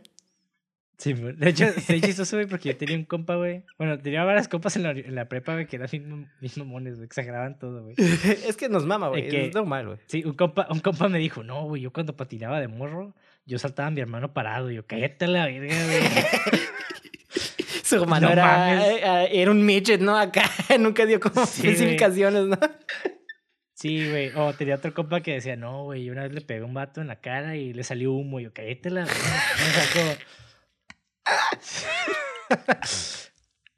Pero bueno, güey, todo es mejor exagerándolo, güey. No, claro, claro. Esta vida es mejor, güey. Pero sí, güey. Pero pues, aparentemente casi se moría. Eh, si es 30, 40, 90, pues el punto es de que casi se moría, ¿no? No creo que le haya importado si se había caído de 30 a 90, ¿no? El punto. Pero, anyways. No, güey, este eso hubiera, hubiera estudiado el piso, güey. La neta. Quiero comentar algo, último, un, un último comentario que es algo que cuando yo vi esto y lo leí, me quedé, wow, qué huevos. Ya ves que la escena de donde están siguiendo los, el helicóptero y los aviones a, pues a los terroristas en el puente, ¿no? Ajá. Todo eso fue hecho en miniatura. Digo, creo que se nota un poco. Este, ya si, si tú sabes de cine, creo que sí se nota, pero cuando yo vi esto me quedé, verga, ¿cómo, cómo hicieron eso, güey? Y pues está bien chingón que lo hicieron en miniatura y vamos a poner los, en los en los show notes eso. Y tuvieron como dos intentos. Entonces, este, la primera salió mal y la segunda ya quedó bien. Pero la parte que más me sorprendió es que Jamie Lee Curtis hizo el stunt, güey. Órale. Dijo, me rehuso que un barrio Double lo haga y lo hizo en su cumpleaños, viejo. A huevo. Entonces el grito que ves ahí literalmente es ella gritando. que... Güey, es que es una pitchy fucking Scream Queen, güey. Es, es, es, algo que me, que me gustó chingo, güey, de las películas de terror eh, eh, ochenteras, noventeras y también los slashers, güey. Porque mucha gente ha dicho de que no, es que son muy machistas porque siempre quieren matar a las mujeres, la fregada. Yo me quedo, güey, pero de hecho siempre la que sobrevive es la mujer y siempre es la que termina dominando o superando al, al asesino, ¿no? Y pues Jamie Lee Curtis pues siempre ha sido como ese modelo a seguir de, de, Scream Queens. Y no sé, güey, se, me hace, se me hace eso, güey. Qué chingón, güey. Sí, sí, sí, me hizo me que, que los huevos que dije, nadie va a hacer eso más que yo. me pues bueno, qué chingón. No estoy seguro si Arnold era el que estaba ahí cuando, porque quise, porque es, realmente sí puedes ver que es Jamie Lee Curtis, ¿no? Las tomas son muy abiertas y, y las tomas cuando se muestran a Arnold se ven como que las patitas del helicóptero cubren su cara, entonces como que no sé si fue ahí casualidad o uh, trucos de la cámara para, para que Arnold no esté colgando, o no sé.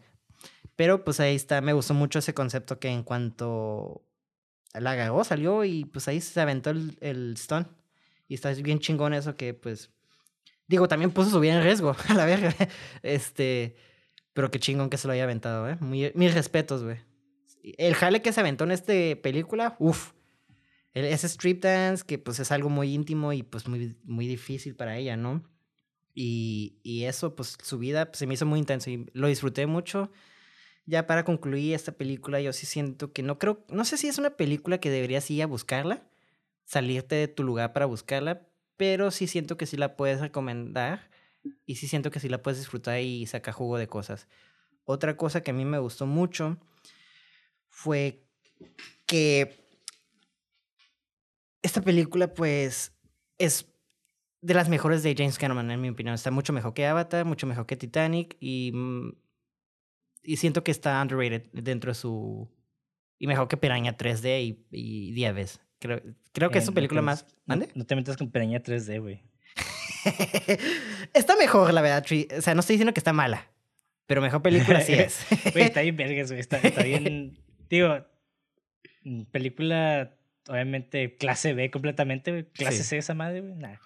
Pero, güey, está bien compa, güey. Sale, David Hasselhoff, güey, no mames. Pero pues bueno, yo sí siento que es una película de James Cameron que está underrated, que está mejor que mucho de lo que ha hecho.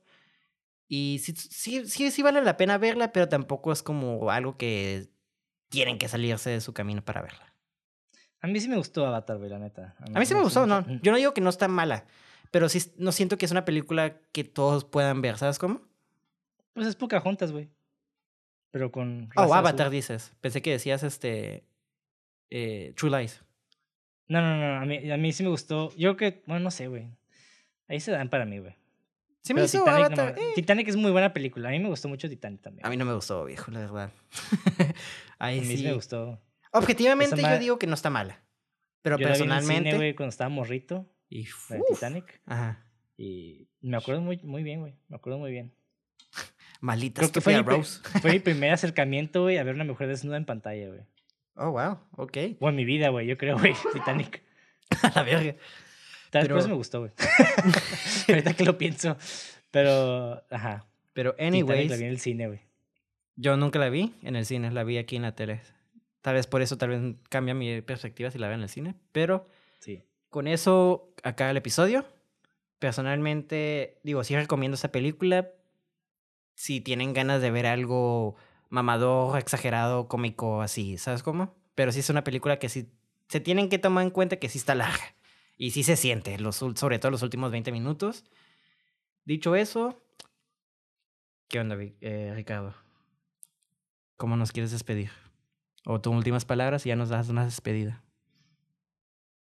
Que no hay nada mejor, güey, que atrapar a criminales en caballo, güey. Los canadienses están haciendo algo bien, güey. Y creo que en México deberían instituir eso, güey. Caballos con metralladoras, güey. Ah, huevo. No, güey, burros mejor. y, con ah, burros con metralladoras. Y si pueden láseres, güey. o los burros de las cebras, güey. Los burros cebras de la Rebu, güey. Aquí en Tijuana, güey. ah, sí. En Tijuana hay burros cebras. Animal especial, único de Tijuana, que quede claro, ¿eh? Ajá.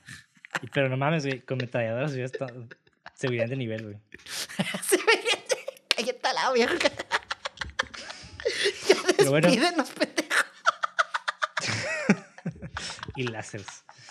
En fin, güey. Ah, recuerden dejar su comentario. ¿Qué les pareció la película? ¿Qué les pareció el podcast? denle like, suscríbanse y pues nos pueden encontrar en redes sociales como cine666.mpg, ya sea en Instagram o Facebook. En Instagram que siempre ponemos eh, nada más como imágenes behind the scenes, igual que en Facebook. Igual vean las historias, ahí ponemos de repente cosillas. Y pues ahí me pueden seguir ya sea en Instagram o Facebook como Monty de André o Monty de Foro en Instagram, ahí es donde tengo más mi trabajo de fotógrafo. Y a ti, Mauricio, ¿cómo te podemos encontrar? Ah, me pueden encontrar como Levago, eh, guion bajo y doble G en Instagram, pero ahorita estoy tomando descanso en las redes sociales, así que en privada, pero igual cuando regrese yo los acepto si es que alguien me sigue, ¿no? Ok, igual les dejamos la información en la descripción del video en YouTube. Si lo estás viendo en YouTube, pues ahí está. Si no, pues vayan a YouTube, ahí nos regalan un like y vean también a la descripción. Pues vean películas, y recuerden, no hay nada más chingón que un burro cebra con metralladoras y láseres, güey. Ya lo dije, güey. Aquí se dijo y es el futuro, güey.